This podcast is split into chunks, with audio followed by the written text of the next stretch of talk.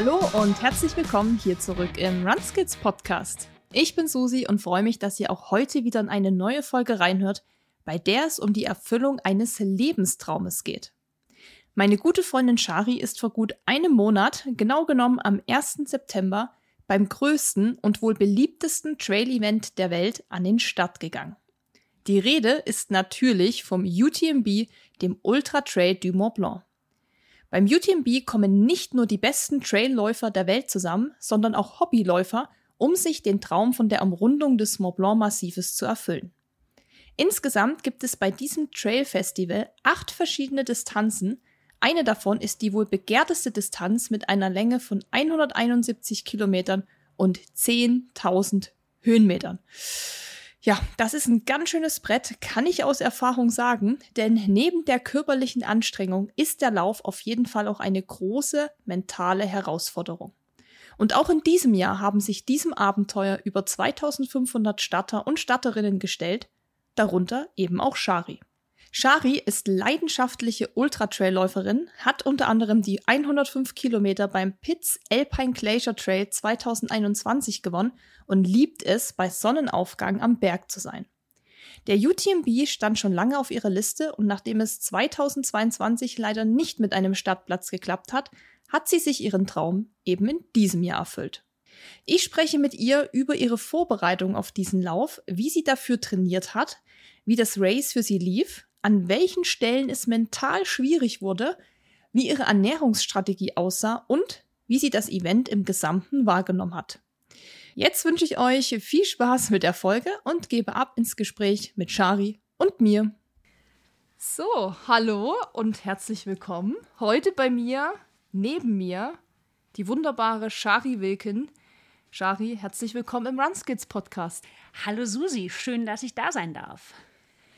Ja, Shari, wir sitzen heute hier bei dir zu Hause in Garmisch aus einem ganz bestimmten Grund. Nicht, weil wir wie sonst irgendwie wieder mal Pizza essen und rumschnabulieren und sowas und über Gott und die Welt reden, sondern weil wir heute über einen ganz besonderen und bestimmten Lauf sprechen wollen, den auch ich schon machen durfte, worüber wir da damals auch schon eine Podcast-Folge aufgezeichnet haben. Es geht nämlich um den UTMB. Der UTMB ist wahrscheinlich eines der größten Trail-Events der Welt, kann man sagen, wenn nicht eigentlich das größte Trail-Event. Um diesen Lauf ranken sich wahrscheinlich auch viele Mythen und viele einfach Dinge, wo man sagt, da will ich auch mal mitlaufen, weil ich habe davon schon so viel gehört. Und du wolltest es auch und du hast es gemacht und bist ins Ziel gekommen, so viel können wir schon mal verraten und ich freue mich, dass wir heute mal darüber sprechen, über deinen Lauf, wie es war, wie du das Event vor allem auch wahrgenommen hast und auch so ein paar Learnings vielleicht für die Zuhörer, was lief gut, was lief nicht so gut, Tipps wegen Verpflegung, wegen Renneinteilung und, und, und. Und ich habe mal so ein paar Fragen natürlich vorbereitet, natürlich. ähm, bevor wir aber jetzt da in dein Race gehen, müssen wir, glaube ich, mal noch ein paar Fakten zum UTMB an sich sagen. Also wie gesagt, der UTMB ist das größte Trail-Event der Welt. Da versammelt sich die ganze Trail-Community, die ganzen Profis laufen mit, die ganzen Brands sind vor Ort, die stellen da ihre Profis an die Startlinie. Also da geht richtig was ab, kann ich euch sagen. Und es gibt mittlerweile acht Rennen. Also es gibt da nicht nur einen Lauf, sondern es ist eine Veranstaltung mit acht unterschiedlichen Rennen. Darunter sind Distanzen von 15 Kilometer bis 171, also dann quasi der große Kanten. Und ja, wie ich schon gesagt habe, die Leute kommen aus der ganzen Welt, da trifft sich jeder. Es sind, wie ich es jetzt recherchiert habe, so um die 10.000 Statter, also insgesamt von allen Distanzen. Ungefähr 2000 Freiwillige, die da mitarbeiten und man läuft durch 18 Gemeinden oder 18 Gemeinden sind da involviert und das betrifft drei Länder, Frankreich, Italien und die Schweiz. Und ja, es gibt über 20.000 Supporter und über 50.000 Zuschauer an der Strecke und das ist schon wirklich viel. Also, es ist eine große, große Party. Ja, Shari, so, jetzt habe ich genug einleitende Worte gesagt, damit erstmal jeder weiß, worum es heute geht. Shari, du bist den UTMB gelaufen und zwar die lange Distanz, die 171 Kilometer oder auch die 100 Meilen, wie man ja auch sagt, mit über 10.000 Höhenmetern. Dieses Jahr waren, habe ich mir leider nicht aufgeschrieben, wie viele Starter am Start, aber vielleicht kannst du es kurz sagen, wenn du es weißt, wie viele Leute dieses Jahr mitgelaufen sind. Auf jeden Fall über 2600 sind gestartet. Das mhm. weiß ich auch. Sowas dachte ich mir auch so. Das waren letztes Jahr, steht nämlich noch in meiner Aufzeichnung, auch über 2600 und darunter nur 270 Frauen. Weißt du, wie viele Frauen es dieses Jahr waren? Ich glaube circa 300, also ein ganz paar mehr. Hm. Also da hat sich dahingehend auch nicht so viel getan, was die Frauenquote angeht, würde ich mal sagen. Richtig, leider. Und wir hatten, oder der UTMB hatte danach 1757 Finisher. Also da gab es auch einige DNFs und darunter 188 Frauen. Also die Quote ist wieder aber recht gut. Also 200, was habe ich gesagt? Was hast du gesagt, wie viele Frauen waren? Circa 300. Circa 300 und 188 sind ins Ziel gekommen. Mhm. Darunter du. Richtig. Ja, richtig gut. Start und Ziel ist in Chamonix. Das ist da der Hotspot, wo da eigentlich auch alles passiert. Und die Strecke geht einmal um das Mont Blanc Massiv. Und man läuft, wie gesagt, durch drei Länder. Also da erlebt man noch einiges. Deine Zielzeit, Shari, hm. habe ich mir natürlich auch aufgeschrieben, waren 32 Stunden, 4 Minuten und 28 Sekunden. Das heißt, du bist 28. Frau geworden, siebte in deiner Altersklasse, Top 10, ey, und bist 251. insgesamt geworden. Also nochmal für alle zum Mitverfolgen. Es waren 1557 Finisher und Shari war auf Platz 200. 51. Und das ist insgesamt sehr, sehr gut, denn damit gehörst du, und das hat ja dein Kumpel Paul gut okay. ausgerechnet, zu den besten 10 Prozent.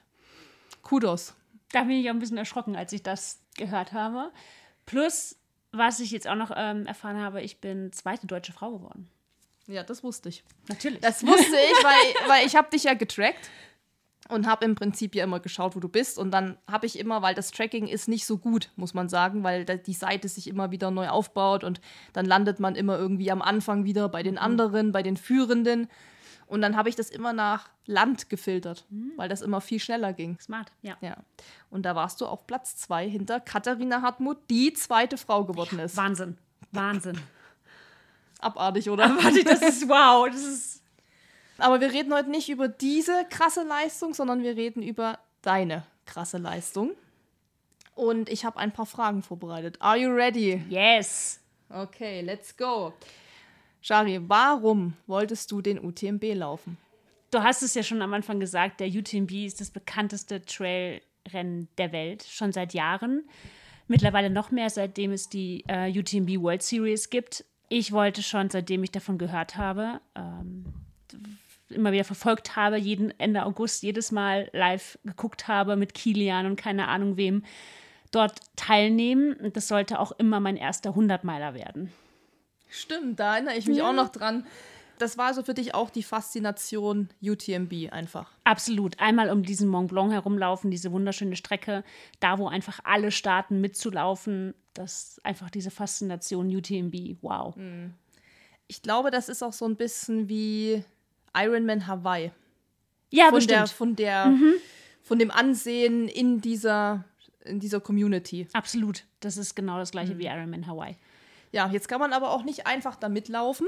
Also Leider das Ding ist ja, wenn man beim UTMB vor allem die lange Distanz, also die 171 Kilometer machen will, dann muss man sich dafür auch erstmal qualifizieren.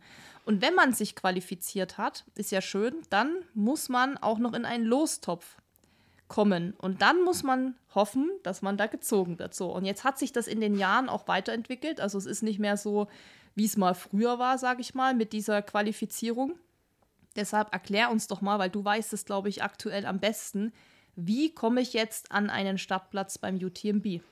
Also, man kommt an einen Startplatz, indem man einen Index benötigt. Man muss einen 100k-Index haben. Das heißt, man benötigt ein Race, was ein 100k-Index hat. Das muss kein 100-Kilometer-Rennen sein.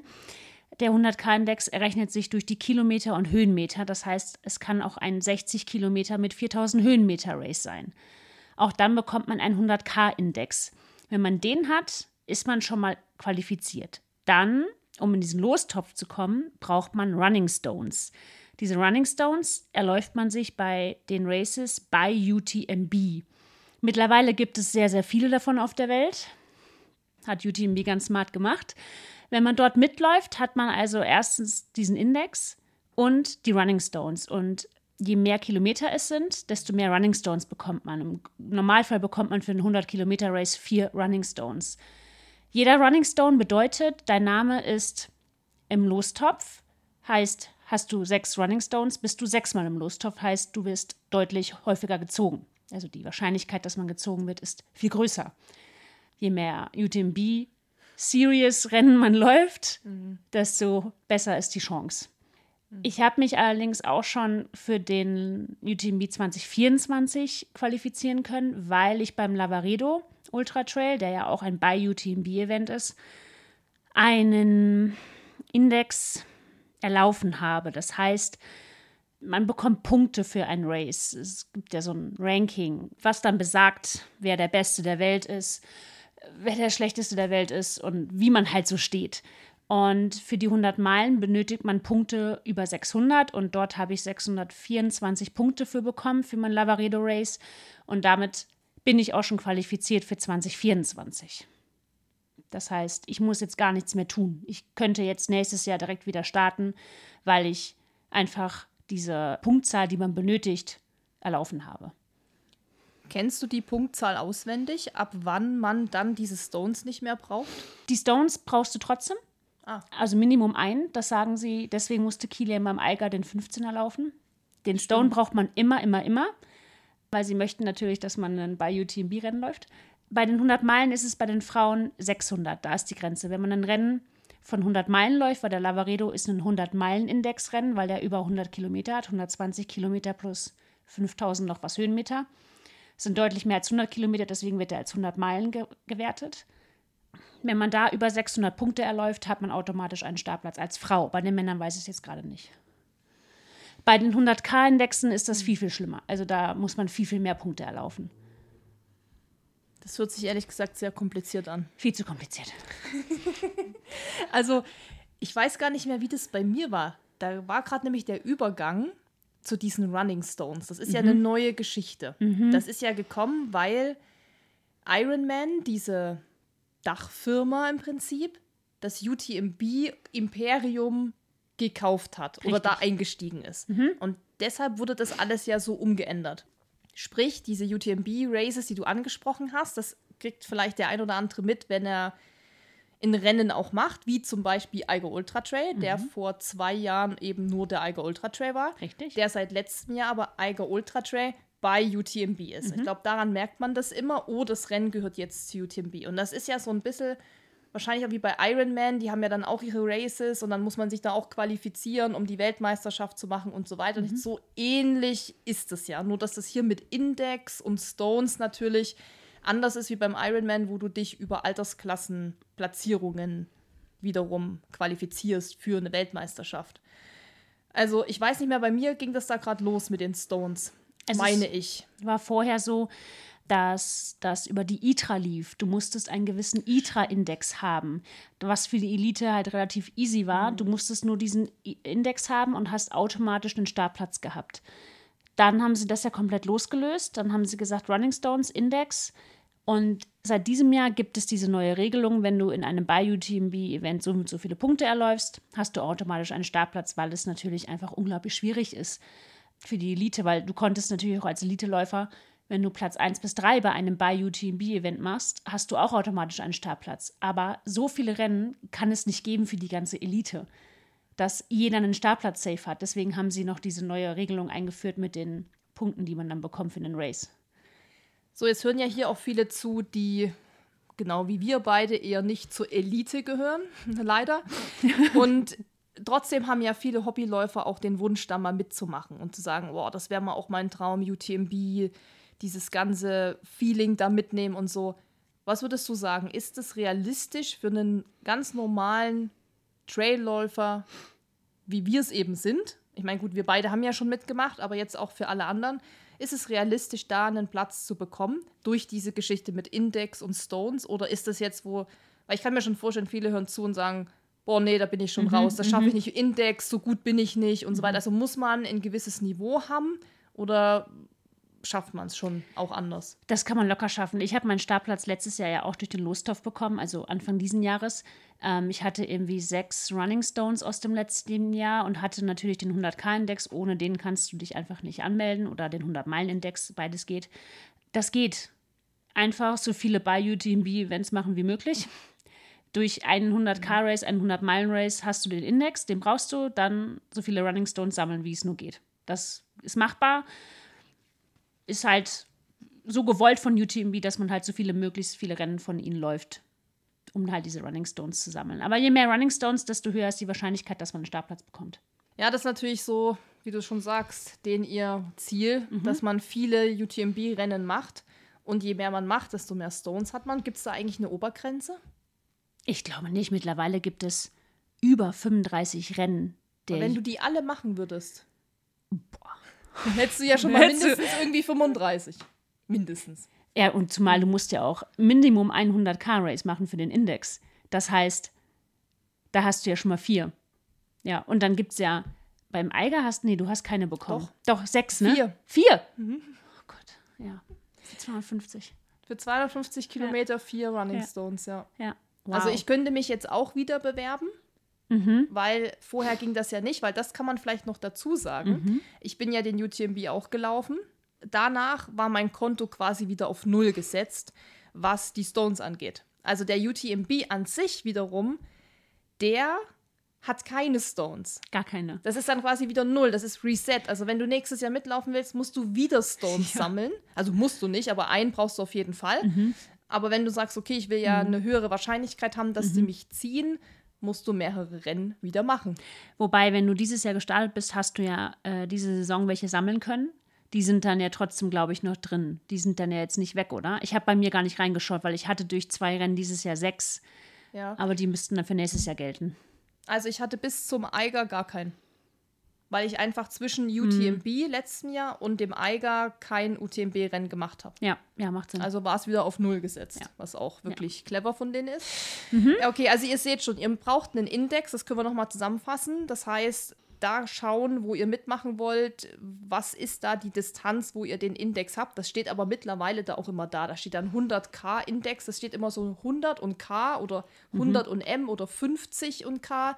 Es gibt auch 20 und Genau, wobei der dir nichts bringt für, den, für die Finals. Genau, also für UTMB, für, dieses, für die 100 Meilen jetzt nicht, aber es gibt quasi verschiedene Indexe. Genau, Indexe, so nennen sie es ja, Indexe. Und ja, Indexi, Indexen, was auch immer. ähm, genau, und da kann, könnt ihr halt schauen, wenn da steht 100k oder 100m, dann ist das schon mal das, was ihr machen müsstet. Und dann eben, wie gesagt, Running Stones sammeln, indem ihr einfach an Rennen teilnehmt, die zur UTMB-Serie gehören.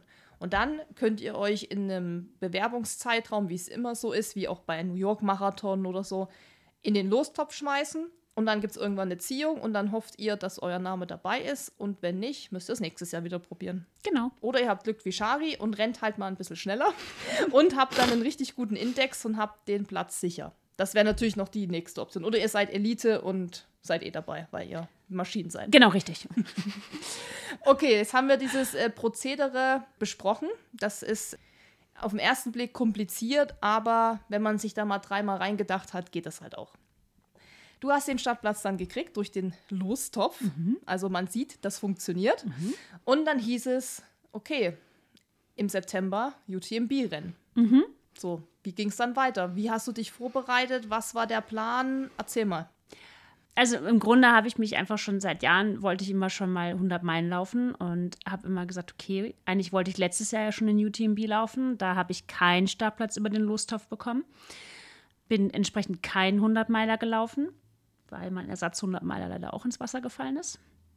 Der ist ja ausgefallen wegen Schlechtwetter drei Stunden vorher als dann klar war, ich habe diesen Startplatz, habe ich das meinem Trainer erzählt. Und im Grunde war schon alles darauf irgendwie eigentlich ausgerichtet. Entweder halt der UTMB und wenn es der nicht wird, halt ein 100-Meiler in dem Zeitraum. Und dann war halt, da war schon klar, ich laufe den Lavaredo, schon mal als Vorbereitungsrennen auf den 100-Meiler. Und dann hat das halt so angefangen. Dann haben wir alles aufgebaut, also er mehr oder weniger, für die nächsten Rennen. Dann kam erst Chiemgau, dann Lavaredo, dann nochmal zwei kleinere und dann nochmal Schlussphase drei Wochen UTMB. Also ich habe schon rausgehört, du hattest einen Trainer, sprich du hattest auch einen Trainingsplan. Richtig. Bei wem bist du? Wer macht das? Erzähl mal was zu dem Fall. Vielleicht hört jemand zu und sagt auch, ich brauche dringend einen Trainer für UTMB oder für was auch immer. Dann kannst du ja hier mal ein bisschen Werbung machen für deinen. Richtig. Ähm, ich bin seit letztem Jahr September bei Two Peaks Endurance beim Felix. Er ist auch der Beste von allen, muss ich einfach so sagen. Wird auch zu keinem anderen gehen wollen. Der hat mich da gut drauf vorbereitet. Ich habe mich brav an den Trainingsplan gehalten, also sehr brav. Ich bin da jemand, der wenn da was drin steht, dann tue ich das auch. Und ja, so lief das halt. Alle drei Wochen immer wieder einen neuen Trainingsplan und auch natürlich mal wieder nach Absprache, äh, je nachdem, wie es mir geht. Oder wenn ich mal nicht kann, dann gibt es halt per WhatsApp halt, spricht man sich mal eben kurz ab oder auch Telefonate vorm Race. Den Lavaredo haben wir kurz einmal besprochen und jetzt nach dem UTMB haben wir auch eine Stunde telefoniert. Er war auch am Ziel. Es war sehr schön, nachts ihn da zu sehen. Kann ich nur empfehlen, so einen Trainer mal auszuprobieren bin noch weiterhin da, habe jetzt erstmal ein bisschen Trainingspause. Und Verdient. Ja, habe ich auch echt lange drauf gewartet.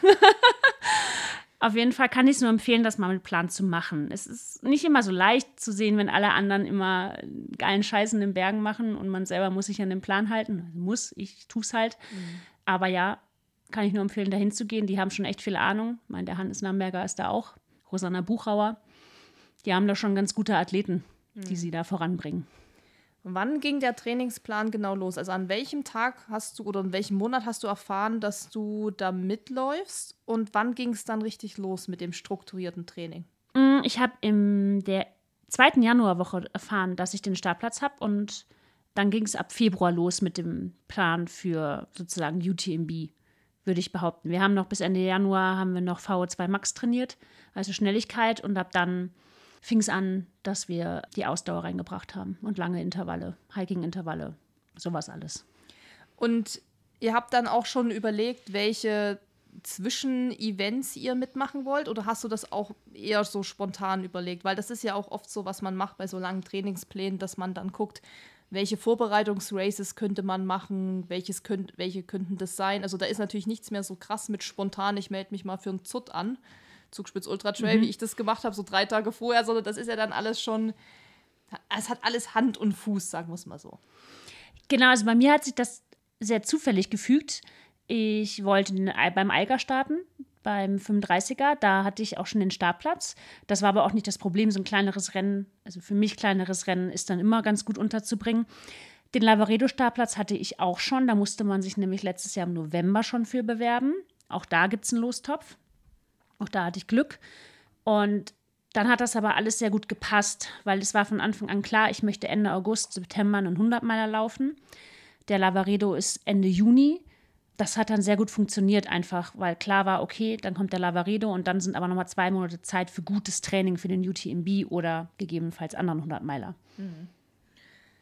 Also, Trainingsplan ging im Februar los. Das heißt, Februar, März, April, Mai, Juni, Juli, August, ja, sieben Monate gut mhm. strukturiertes Training mit Zwischenraces als Trainingsvorbereitung, Testen genau. und so weiter. Und dann hast du ja noch was gemacht, was, glaube ich, ziemlich cool ist. Zum einen, weil das einfach so von der Aktion her eine coole Sache ist, aber auch, glaube ich, sehr sinnvoll sein kann. Vor allem für alle, die auch zuhören und sagen, ja, ich bin oft unsicher mit Trails und wie technisch ist es und ist es anspruchsvoll und schaffe ich das. Du bist einfach mal im Vorfeld die komplette Strecke abgelaufen vom UTMB? Da habe ich schon wieder viel zu viele Fragen. Also erstens, warum? warum hast du das jetzt gemacht? Also war der, der Grund wirklich zu gucken, wie ist die Strecke und so weiter? Oder war das einfach so, weil du auch mal Bock hattest, das schon zu sehen? Weil ich bin halt zum Beispiel jemand, ich freue mich eigentlich auf dieses Unbekannte. Mhm. Also ich freue mich nicht zu wissen, was dann vor mir liegt und nicht zu wissen, welche Stellen sind vielleicht blöd, welche sind total schön, sondern ich stütze mich gerne ins Unbekannte. Und deshalb ist natürlich die Frage, warum hast du das gemacht? Ja, genau. Ich bin die Strecke in vier Tagen abgelaufen. Das kann man ganz gut machen, weil man ja immer wieder in die Städte ankommt. Mit drei Freunden, meinem Mann und zwei Freunden. Warum wollte ich das machen? Das war schon immer so ein ganz großer Traum, diese UTMB-Strecke mal in Ruhe abzulaufen. So einfach über Tag. Weil beim UTMB selbst, UTMB selbst sieht man ganz, ganz viel in der Nacht. Dann habe ich das angestoßen im März, habe nachgefragt bei Freunden in der WhatsApp-Gruppe, Leute, wer hat denn Bock mitzumachen? Darauf haben sich dann direkt ein paar Leute gemeldet. für mich wäre es auch völlig fein gewesen, das nach dem UTMB zu machen, aber dann kam relativ schnell das eine Wochenende in Frage. Da war ein Feiertag. Und dann haben wir einfach stumpf gesagt, okay, dann machen wir das da jetzt. Hab das mit meinem Trainer abgesprochen. Das war zwei Wochen vom Lavaredo, das passte ganz gut. Und dann haben wir das einfach gemacht. Für mich war es eigentlich ziemlich gut fürs Rennen, das schon mal alles zu kennen. Jetzt so im Nachhinein gab es einen bestimmten Punkt, wo es vielleicht nicht so gut war, weil ich wusste, was noch vor mir ist zum Ende hin, weil ich wusste, was da jetzt noch kommt. Das war ein bisschen tricky. Da hätte ich es vielleicht dann doch lieber nicht gewusst, aber war jetzt so. Und die vier Tage waren einfach ein Traum. Ich würde es auch sofort wieder machen, diese Strecke in Ruhe abzulaufen, weil sie halt bis auf den ersten Teil sehr, sehr, sehr, sehr schön ist. Ich glaube, das ist was, was auf viele Strecken auch zutrifft. Also wenn ich jetzt so an Eiger denke, die 250, dann haben wir ja, also Maggie und ich oft gesagt, wenn wir es wieder nicht schaffen, dann machen wir es irgendwann nur so für uns. Weil dann kann man sich das anders einteilen, wie du auch schon gesagt hast. Vier Tage, da ist man alleine in Ruhe am Tag, viel weniger Stress. Sollte es dann nicht so laufen, wie man sich vielleicht erhofft, dann, mein Gott, ne, dann steigt man halt eher aus, geht ins Dorf zurück, sagt, dann mhm. mache ich einen Tag länger oder plan irgendwie um. Also es ist halt alles entspannter als natürlich in einem Race. Und ja, ihr habt das dann vier Tage gemacht. Das heißt, du wusstest schon, ah, da wird es dann vielleicht kritisch oder da wird es vielleicht mental schwierig. Wir können ja mal kurz in das Rennen schon mal vor switchen. Als du an dieser Stelle warst, als du schon beim Training sozusagen gedacht hast, ui, das könnte schwierig werden. Musstest ja. du dann an diesen Moment zurückdenken oder wie war das dann? Ja, schon. Ich habe schon im Rennen viel daran gedacht, wie es da bei der Trainingsrunde war. Bei der Trainingsrunde hatte ich, da ging es mir ein, zwei Tage, die ersten Stunden nicht so gut. Da bin ich nicht so gut reingekommen, die ersten zwei Tage. Und da habe ich mir immer nur gedacht, oh, hoffentlich geht es mir dann im Rennen besser. Tatsächlich ging es mir da im Rennen besser. Es war der letzte Tag in der Trainingsrunde, der lief für mich ziemlich gut. Da war so, wenn das im Rennen so läuft, wow, das ist ja mega. Lief leider nicht so, um das direkt schon mal vorauszunehmen. ja, aber dann wäre es ja auch irgendwie kein Race, ne, wenn das alles ja. so läuft, wie man es sich erhofft. Ja, okay, also die Vorbereitung war optimal, könnte man sagen. Schon? Würde ich auch so sagen. Ja. Also du hast zumindest alles gemacht, was man irgendwie machen kann. Alles. Weiter geht's dann nicht. Und klar, man könnte jetzt sagen, hast du genug Stabi gemacht? Hast du genug? Doch, doch. Gedehnt? Ja, ich dehne mich jeden Morgen. Okay, okay, okay. Hört okay, alle genau ja. zu, wie der Profi das macht. Ja, ich habe auch zweimal Krafttraining die Woche im Plan. Habt ihr es gehört, Leute? Krafttraining, Krafttraining, Krafttraining. Ja, aber ich gehe nicht ins Fitnessstudio. Ich habe das immer daheim gemacht. Geht ins Fitnessstudio. Das mache ich jetzt auch im Winter. Ja, wir reden ja immer davon. Ja. Wie oft wir schon darüber reden. Ah, jetzt im Winter, da starten wir Auf echt jeden Fall durch. Maschinen werden wir. Wir werden, wir werden uns krass machen im Fitnessstudio. Ja. Ich habe ja in, in, so vielen Podcast-Folgen hier schon hohe Töne geschlagen und habe gesagt, Zehnerkarte bin ich dabei und so. Und ich muss sagen, ich habe das auch wirklich vorgehabt. Mhm. Das Problem ist tatsächlich, ich muss ja relativ weit fahren fürs Fitnessstudio. Ja. Und ich war auch in einem zum Probetraining und habe mir das auch alles angeguckt und so. Und dann habe ich das am Ende alles mal ausgerechnet, so mit Kosten, mit Fahrt, mit Zeit. Und es ist nicht so richtig, dass man dann sagt, das bringt's dir.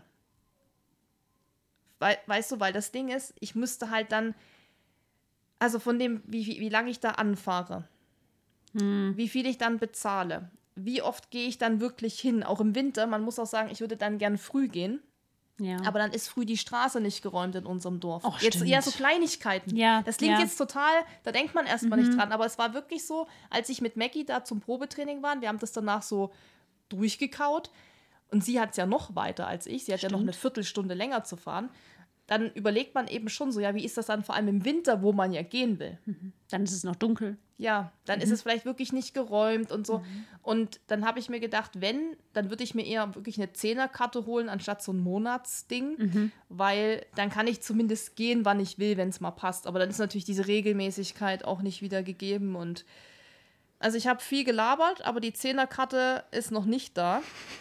Diesen ich, Winter, Susi, diesen ich Winter. Wirklich, ich greife jetzt an. Ja. So, okay, Krafttraining, gedehnt, du hast wirklich alles richtig gemacht. Es war optimale Vorbereitung. Jetzt noch die Frage: Was war dein Ziel? Also, wenn man sich so krass vorbereitet, mit allem Pipapo, wirklich mit auch, man nimmt Dehnen und Krafttraining auf sich. Das ist ja schon ein großer Schritt. so, dann muss man doch irgendein krasses Ziel haben. Ja, hatte ich auch. Also mein absolutes Trau- Traumziel waren unter 30 Stunden. Das wäre einfach the dream gewesen. Ich musste nun leider im Rennen erkennen, dass 100 Meilen halt 100 Meilen sind und das gar nicht so einfach ist hinten raus. Ich habe zwischendurch so gedacht, easy, du hast 15 Stunden, du hast schon über die Hälfte der Kilometer und schon mehr Höhenmeter. Da bleibt echt nicht mehr viel über. Locker packst du das. Ja, Pustekuchen. Die Zeit ist verrannt, das ist unglaublich. Ich hatte aber auch mit meinem Trainer natürlich gesprochen und wir waren halt auch so, ja, 30, 31, 32, das ist so deine Range. Bin ich ja jetzt bei 32 etwas drüber reingekommen, nervt mich auch ein bisschen diese paar Minuten. Aber ich hatte zwischenzeitlich solch ein Tief, ich wäre halt einfach nicht mehr schneller gewesen. Man wird halt einfach hinten raus nicht mehr schneller. Ich habe mir jetzt den Livestream nochmal angeschaut und wenn ich sehe, was Jim Wormsley da am Ende noch betreibt, dann denke ich mir, meine Güte, ich hätte mich ja mal ein bisschen zusammenreißen können. Weil es ist ja nicht so, als ob ich nicht hätte laufen können. Das war ja nur mein Kopf, der mir gesagt hat, ich kann nicht mehr. Aber es war der erste 100-Meiler, von daher bin ich ziemlich happy. Ich habe noch eine Menge zu verbessern. Das habe ich heute meinem Trainer auch schon geschrieben, was wir verbessern können. Und was ist das? Ich habe ihm direkt geschrieben, dass ich hinten raus einfach besser sein muss. Ich muss da resilienter sein. Und ich hatte dreimal die Einheit 4 mal 400 Höhenmeter Lauf-Hike. Das heißt, 400 Höhenmeter laufen, wieder runterlaufen, 400 Höhenmeter hiken und das halt immer im Wechsel. Und am nächsten Tag dann halt einen schönen langen Bergtag. Von dieser Einheit ist man aber so durch, dass man am nächsten Tag nur daherkriecht. Also eigentlich die perfekte Vorbereitung. Weil man ja auch beim UTMB oder beim 100-Meiler am Ende so durch ist und die Beine so zerstört sind. Da habe ich ihm geschrieben, da brauche ich nächstes Jahr mehr von. Aber das kann ich, es ist witzig, dass du das sagst, weil ich kann das genau nachvollziehen. Das ist genau das, was ich mal irgendwann zu Dennis gesagt habe. Ich so, weißt du, was mich so richtig ankotzt? Dass ich hinten raus das dann einfach nicht halten kann. Ja, Dass dann einfach irgendwie mein Gestell das halt nicht mehr kann, weil irgendwas vielleicht doch wehtut oder es einfach schwach ist oder man keine Energie hat, obwohl man sich gut verpflegt und eigentlich alles läuft. Und das hat mich auch, das weiß ich noch genau, ich weiß nicht mehr, in welchem Rennen das war, aber das hat mich nach irgendeinem Rennen auch so geärgert, dass ich das auch angesprochen habe und gesagt, es muss doch sein, gehen können, dass ich hinten raus noch irgendwie das irgendwie halten kann. ja. Mir ging das genauso. Beim Lavaredo hat das alles wunderbar funktioniert. Das ist halt auch kürzer. Genau, das sind halt 50 Kilometer weniger. So, da war das überhaupt kein Ding. Aber dann diese 50 Kilometer mehr, also bei ab 140 Kilometern fing das an, dass ich einfach nicht mehr wollte. Ich war vom Kopf, ich war energetisch, war ich die ganze Zeit richtig gut drauf, ich habe mich super verpflegt, aber ich wollte halt auch einfach nicht mehr schneller. Und meine Beine wollten auch dann immer nicht mehr schneller. Und da ist einfach so diese Resilienz, die muss halt noch, da muss noch mehr dran gearbeitet werden. Aber wir haben noch ein bisschen Zeit. Und ich glaube, das ist dann auch irgendwann die Erfahrung. Ja, Weil es ist auch so, dass du jetzt deinen ersten 100 Meiler gemacht hast. Das heißt, man hat noch gar keine Erfahrung, wie wird es jetzt an dem Punkt, wo ich noch nie war. genau. Das war ja völlige Unbekannte. Ja. Und das ist bei jedem Lauf, der dann länger wird, ja immer so. Es ging ja auch damals los, als wir mal mit fünf Kilometern angefangen haben. Und dann haben wir zehn gemacht. Da wusstest du auch nicht so, wie ist es so nach sieben, acht, neun. Und das steigert sich ja nach oben. Und keine Ahnung, ich glaube, da muss man schon sehr, sehr viele Hundertmeiler gemacht haben, um das so auch zu wissen, wie man sich das einteilt und dann auch aus der Erfahrung heraus das auch halten zu können. Also das ist Richtig. ja so ein Fakt neben dem Training. Ich glaube, und 100 Meilen machst du halt nicht so oft. Ja, das ist es ja, das so. kannst du nicht so oft trainieren wie vielleicht einen Halbmarathon oder, oder 10 Kilometer oder so, sondern das ist halt was, das machst du vielleicht einmal im Jahr. Okay, Courtney dreimal. macht es in 72 Tagen, macht die 300 Meiler. 72. Mhm. Alles klar. Ja. Und ich heul, ich heul im ersten schon rum. Ja, also ich meine, das ist auch, da habe ich auch mit Dennis viel drüber gesprochen, Mhm. über Courtney, und hat er auch gesagt, wie schafft die das, dass sie eigentlich nie verletzt ist? Und wie trainiert die eigentlich? Das würde ich so gern wissen. Wie trainiert die? ich glaube, die macht einfach nur Umfänge. Ich glaube auch. Es gibt ja wirklich Menschen, die können extrem viel wegstecken. Sie anscheinend schon. Ja, und das kenn, kennen wir ja auch schon in unserem Bekannten- und Freundeskreis, dass die einen schon bei 100 Kilometer irgendwie verletzungsanfällig sind und andere laufen noch 100 Meilen und sind noch fit wie ein Turnschuh. Und ich glaube, dass die einfach extrem verletzungsresilient ist und dass die einfach hart Umfänge trainiert. Die wohnt ja auch, glaube ich, in einer relativ hohen Lage. Ja, Was was wohnen die? In, das ist eine gute Frage. Amerika? Amerika? Schon. Schon. ist die Colorado oder so? Ich weiß es hm. gar nicht. Aber mit dem Hard Rock kommt die ja auch unglaublich klar mit der Höhe. Mhm. Das ist der Wahnsinn. Ich weiß nicht, wie sie das. Ich würde so gerne mal wissen, wie die trainiert, wie viel, was für Umfänge die die Woche macht. Das, das kann man nirgendwo nachsehen, ne? Mhm, nirgendwo. Ja, das ist spannend. Mhm, sehr spannend. Das ist sehr, sehr spannend, ja. Ja, also Leute, wir haben da auch leider keinen Tipp für euch, ähm, wie man schafft, wie Courtney Duwalter zu sein, weil das fragen wir uns auch hier, gerade wie wir hier sitzen. Aber im Endeffekt kann man schon sagen, die richtige Vorbereitung ist das A und O auf ja. so ein Rennen. Auch auf so einen Lauf wie den UTMB, den man ja im besten Fall auch schaffen will, wenn man schon vielleicht über Jahre versucht, dann Platz zu kriegen. Das wäre ja dann sehr ärgerlich auszusteigen. Und natürlich die Erfahrung. Also vielleicht, wenn man als, das als ersten 100-Meiler macht, ist ja für die meisten oft so ankommen ist alles. Genau. Und man hat ja insgesamt 46,5 Stunden Zeit. Ich habe das auch nochmal nachgeguckt, mhm. weil ich mir da nicht mehr sicher war, ob das 48 Stunden waren oder so. Aber das ist schon relativ lang. Also da kann man auch zwischendrin schlafen und alles. Also das ist alles möglich. Von daher ist es eigentlich machbar, wenn man sich gut vorbereitet. Absolut. Wenn man sich gut vorbereitet, geht das alles, aber man sollte sich gut vorbereiten und nicht einfach so in so ein Rennen reingehen. Ja, und im besten Fall macht man es auch mit einem Trainer, weil da kommt man vielleicht auch an seine Grenzen, wo man dann auch nicht mehr weiß, wie trainiere ich dafür eigentlich richtig für 100 Meilen mit 10.000 Höhenmetern. Wobei die Katharina Hartmut hat keinen. Die trainiert sich selber. Aber ich glaube, dafür muss man auch einfach eine Menge Wissen und Erfahrung haben und seinen Körper kennen. Ja, und auch viel Learning by Doing vielleicht mhm. und sich viel anlesen, sich damit einfach beschäftigen wollen. Mhm. Das ist ja auch so ein Punkt. Ich meine, ich habe ja auch schon ewig keinen Trainingsplan mehr, aber so grob versteht man ja zumindest, Richtig. was muss ich mal machen, um 100 Kilometer schaffen zu können oder so. Also da muss man schon sich mal einfach reinlesen und sich mit der Sache beschäftigen. Und wenn man darauf keinen Bock hat, dann am besten halt einen Trainer nehmen. Genau. So, was hattest du denn für eine Erwartung an das Rennen, unabhängig jetzt von der Zielzeit? Gerade weil das ja auch dein Traum war, den ersten 100 Meiler genau da zu machen. Meine Erwartung war auf jeden Fall das Finish. Ich habe eigentlich nichts anderes von mir erwartet, es sei denn, ich breche mir ein Bein und kann nicht mehr weiterlaufen. Ich wollte auf jeden Fall ins Finish. Also auch wenn ich jetzt Magenprobleme gehabt hätte, ich wäre da irgendwie durchgegangen, weil ich wollte über diesen blauen Teppich in dieses Finish reinlaufen. Das war habe ich seit Wochen visualisiert. Ich glaube, ich habe nicht damit gerechnet, dass ich solch ein krasses mentales Tief bekomme. Ich habe mich, das muss ich mir selber auch so ein bisschen zuschieben, nicht damit beschäftigt, was halt ab 130 Kilometern passiert, mental. Ich habe darüber gar nicht nachgedacht, weil für mich war halt immer klar, natürlich komme ich ins Ziel. Ha, easy. Packst du schon irgendwie. Du hast bisher immer alles geschafft, was du wolltest. Ja, da hat mir der UTMB dann sehr deutlich gezeigt, dass das dann doch was anderes ist, wenn man dann auf einmal 170 Kilometer laufen muss. Aber auf jeden Fall finde ich die Einstellung schon mal gut, zu sagen, ich schaffe das sowieso. Ja, weil das ist nämlich genau die Siegereinstellung.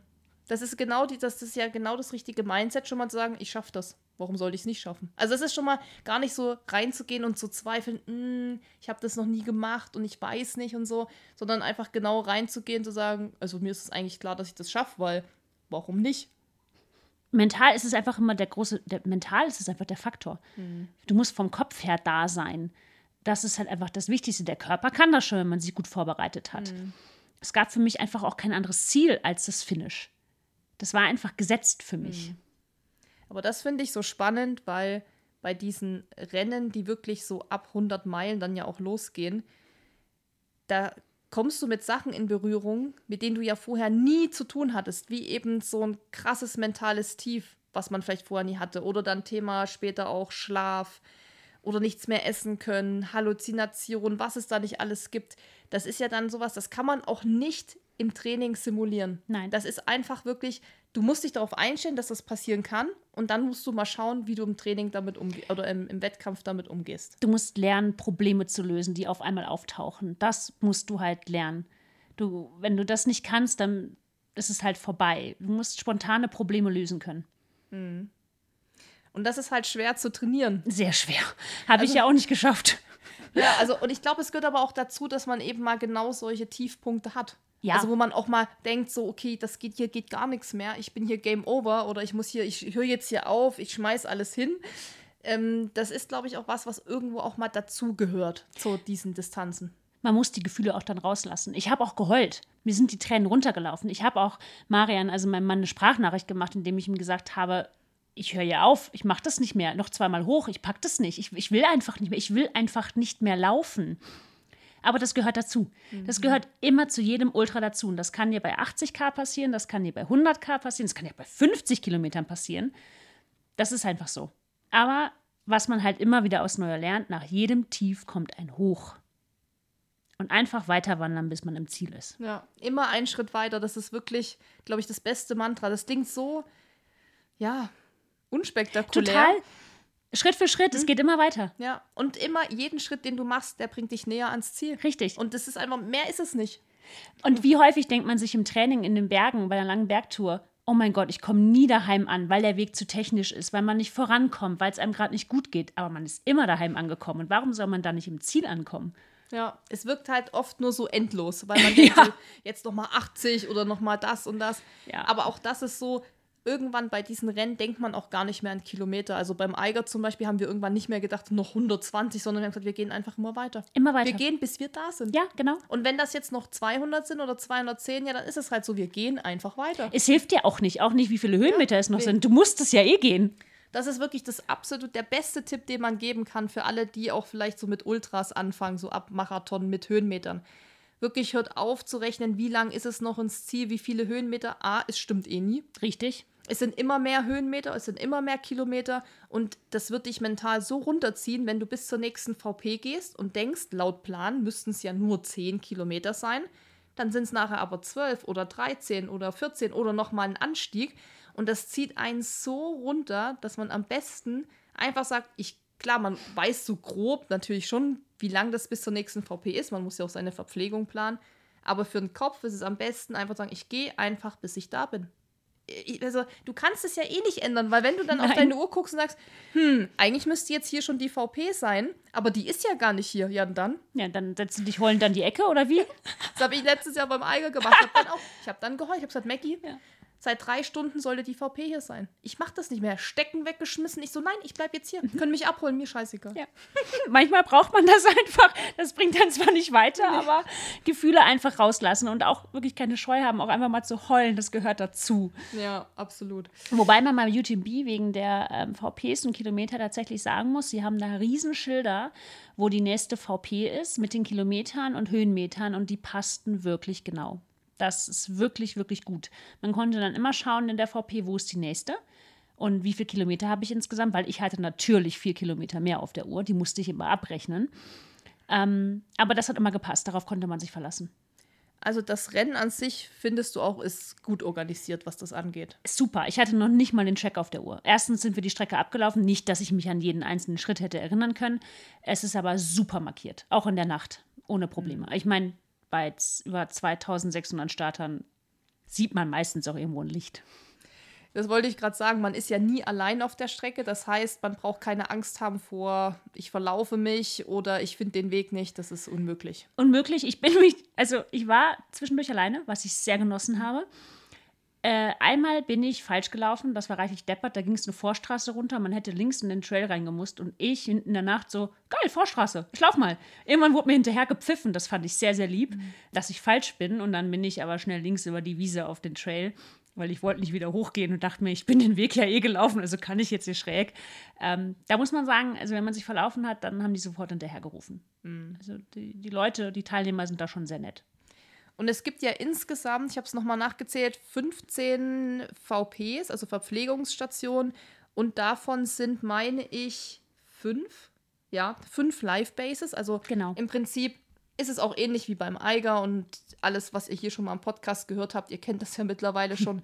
Verpflegungsstation, Essen, Getränke, Zelt, Toiletten, teilweise kann man sich hinsetzen, hinlegen, essen, was auch immer.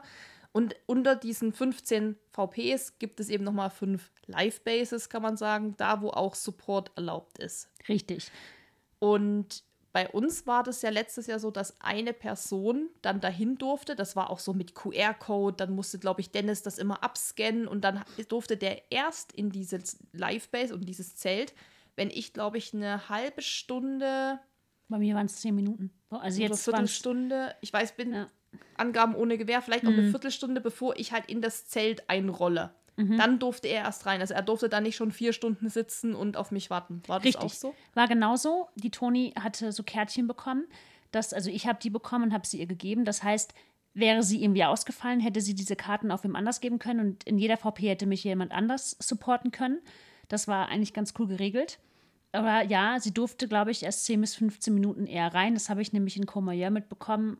Bei einem anderen Teilnehmer, den ich kenne, da durfte der Supporter erst 10 Minuten vorher rein. Und dann musst du draußen stehen und warten. Und dann wartest du lange. Also das ist schon eben dahingehend natürlich auch sehr krass organisiert, finde ich. Also beim Eiger zum Beispiel, da waren meine Eltern halt einfach da, wenn sie da waren und dann haben die sich da reingesetzt und gewartet, weil da halt irgendwann hinten raus nur noch zehn Leute waren oder so.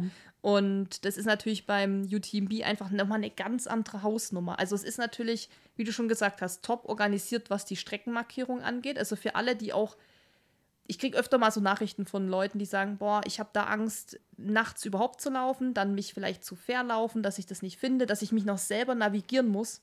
Hat man beim UTMB nicht. Nein, überhaupt nicht. Dass ich da einmal die Vorstraße weiter runter bin, war einfach nur, weil es war eine Vorstraße und die war geil zu laufen. Da habe ich einfach nicht nach links geguckt, wo der nächste Dings ist. Das war einfach reine Dummheit.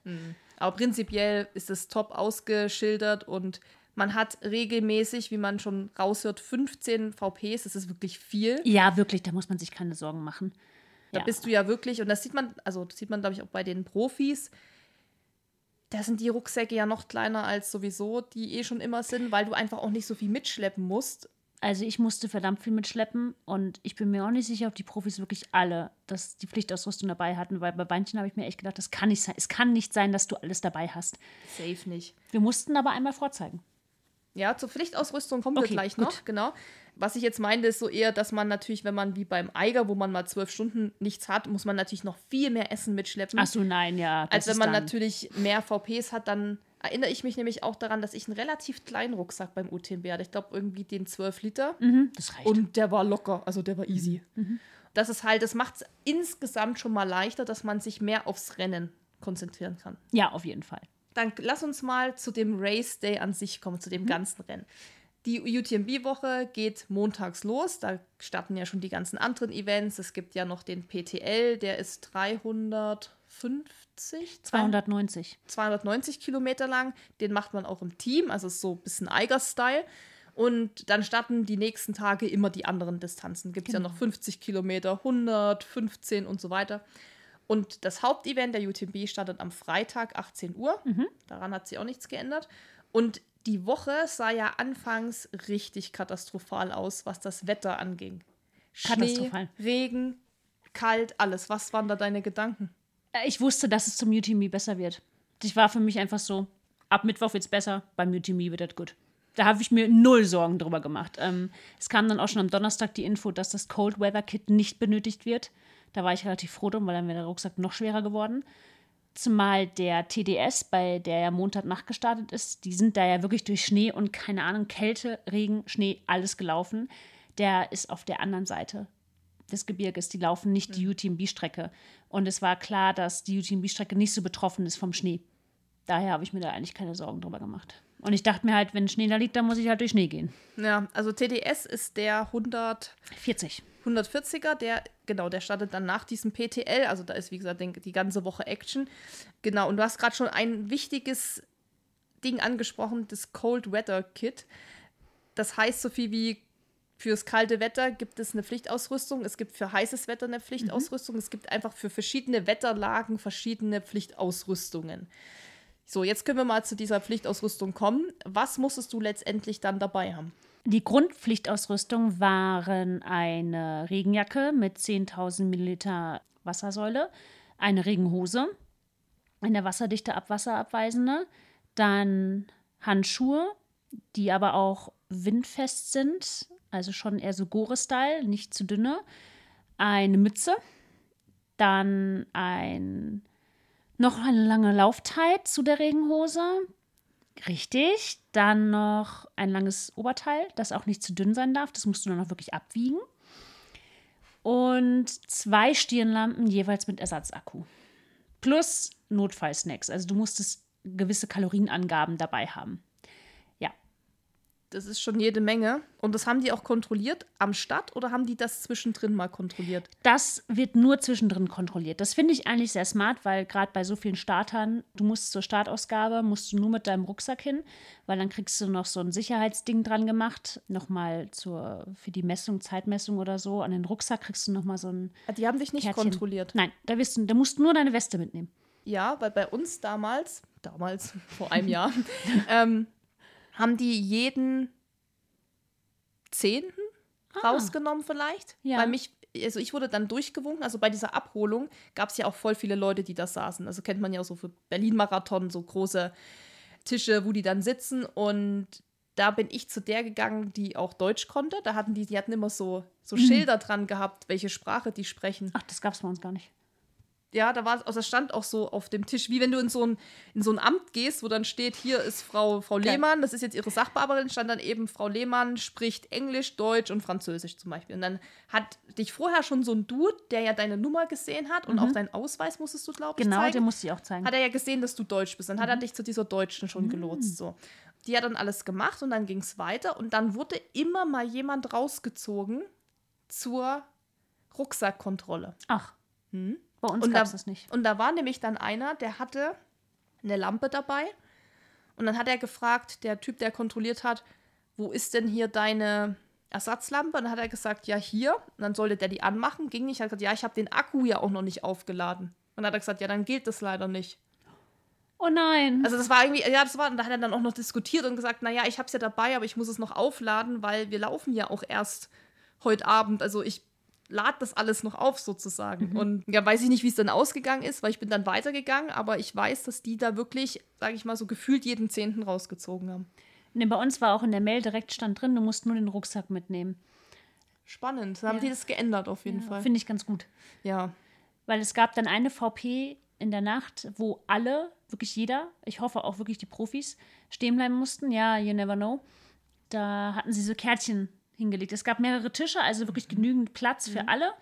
Ich finde ich auch sehr fair, dass sie dann da jeden rausgezogen haben, weil wegen so Zeitvorteil und so, wenn dann halt jemand nicht rausgezogen wird. Da musste ich vorzeigen, dass ich mein Handy dabei habe, was auch zur Grundausrüstung gehört. Ähm, meine Regenhose und mein Survival Blanket, stimmt, das ist ja auch noch, wie immer, Erste-Hilfe-Set. Das hatten die bei uns auch gemacht, aber da mussten wir damals nur Jacke und Handy zeigen. Ah. Da sind wir auch nachts in so eine VP rein und da waren zwei Leute, die standen da, die haben dich dann hergewunken und dann musstest du nur Jacke und oder Jacke, Stirnlampe und Handy oder so zeigen. Das war auch irgendwie so nochmal einfach so nochmal kontrolliert. Und dann Ah, habe ich auch gesagt, naja, Jacke habe ich ja an, Ja. Stirnlampe habe ich auf und Handy. Also das war dann relativ Es war schnell. relativ schnell, ja. Ich musste halt wirklich meinen Rucksack aufmachen. Boah. Ja. Okay, ja, okay, das haben sie vielleicht optimiert oder geändert oder wie auch immer. Vielleicht auch, weil wir, ähm, ihr hattet es letztes Jahr ein bisschen wärmer. Wir hatten es ein bisschen kälter. Ich bin auch lang, lang in die Nacht gegangen. Und vielleicht deswegen auch die Rettungsdecke. Das kann sein, ja, bei uns war es eigentlich relativ angenehm Ja. nachts. Also auch schon kühl, aber man konnte in kurze Hose bleiben. Ja. Also lange Hose musste man da nicht haben. Ja. Okay, das heißt, du hattest deine Pflichtausrüstung dabei, wie immer natürlich, ganz vorbildlich. Natürlich. Und dann ging es Freitag 18 Uhr los. Wetter war viel besser, als es die Woche davor war. Man konnte es im Livestream auch sehen, blauer Himmel, Sonne. Und ich meinte schon zu Dennis, guck mal, da steht Chamonix 20 Grad, eigentlich perfekt. Besser geht's ja fast gar nicht. Wie war dann der Start für dich? Weil das war ja das prägende Erlebnis bei mir mit meiner Panikattacke. Viel zu viele Menschen, viel zu eng, viel zu laut. Einfach gar nicht meine Welt. Wie hast du es wahrgenommen? Ich hatte das ganz große Glück, dass ich in den zweiten Elitebereich durfte, aufgrund meines UTMB-Indexes. Ähm, es gibt die Top-Elite, die da natürlich von vornherein darf. Äh, und dann gibt es dahinter noch einen Bereich, das haben sie erst seit diesem Jahr, wo man ähm, mit einem gewissen Index dann rein darf. Und dahinter kommt dann sozusagen der Rest. Das war ganz cool. Das heißt, ich konnte wirklich eine halbe Stunde vorher erst reingehen, konnte mich noch kurz hinsetzen, bevor dann die Bande durchgeschnitten wurden und alle von hinten kamen. Von daher war der Start so wie jeder, würde ich behaupten. Beim Lavaredo war es auch schon sehr ähnlich. Als dann Conquest of Paradise anfing, habe ich einfach angefangen zu heulen, weil es einfach, wow, ich darf jetzt hier meinen, mir meinen Traum erfüllen. Ich darf jetzt in UTMB laufen. Ich habe so lange darauf gewartet. Ich habe jetzt auch Bock. Ich will das jetzt auch. Und dieses Lied ist so mit dem UTMB-Start verbunden. Das ist einfach wow. Als es dann losging, war es dann wieder so, wow, okay, viel zu viele Menschen, wow, hoffentlich überrumpelt mich jetzt hier keiner. Das, die sind losgefetzt wie die Irren. Man hat einfach wirklich Angst gehabt, dass man da kurz umgehauen wird in dieser Gasse. Es wurde dann relativ schnell breiter. Ich musste auch einfach den Schritt da mitlaufen, weil sonst wäre ich da untergegangen. Bin jetzt nicht unbedingt zu schnell gestartet, das würde ich jetzt nicht behaupten. Was sagte auch Trainer, alles fein, du musst da auch einfach da vorne dann eben kurz mitlaufen. Und dann wurde es aber auch relativ schnell breiter. Das ging dann ganz gut. Aber wow, so viele Menschen.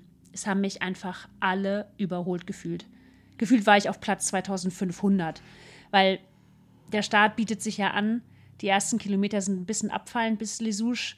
Die rennen alle los wie die Irren. Und ich habe mir geschworen, nein, das mache ich nicht. Ich mache hier meinen Schritt. Hinten raus werde ich das so büßen, wenn ich jetzt hier überpace. War dann auch tatsächlich an der ersten Zeitmessung auf Platz 835. Kann ich genauso unterschreiben. Die sind wirklich damals auch so losgebrecht. Also das war abnormal. Ja.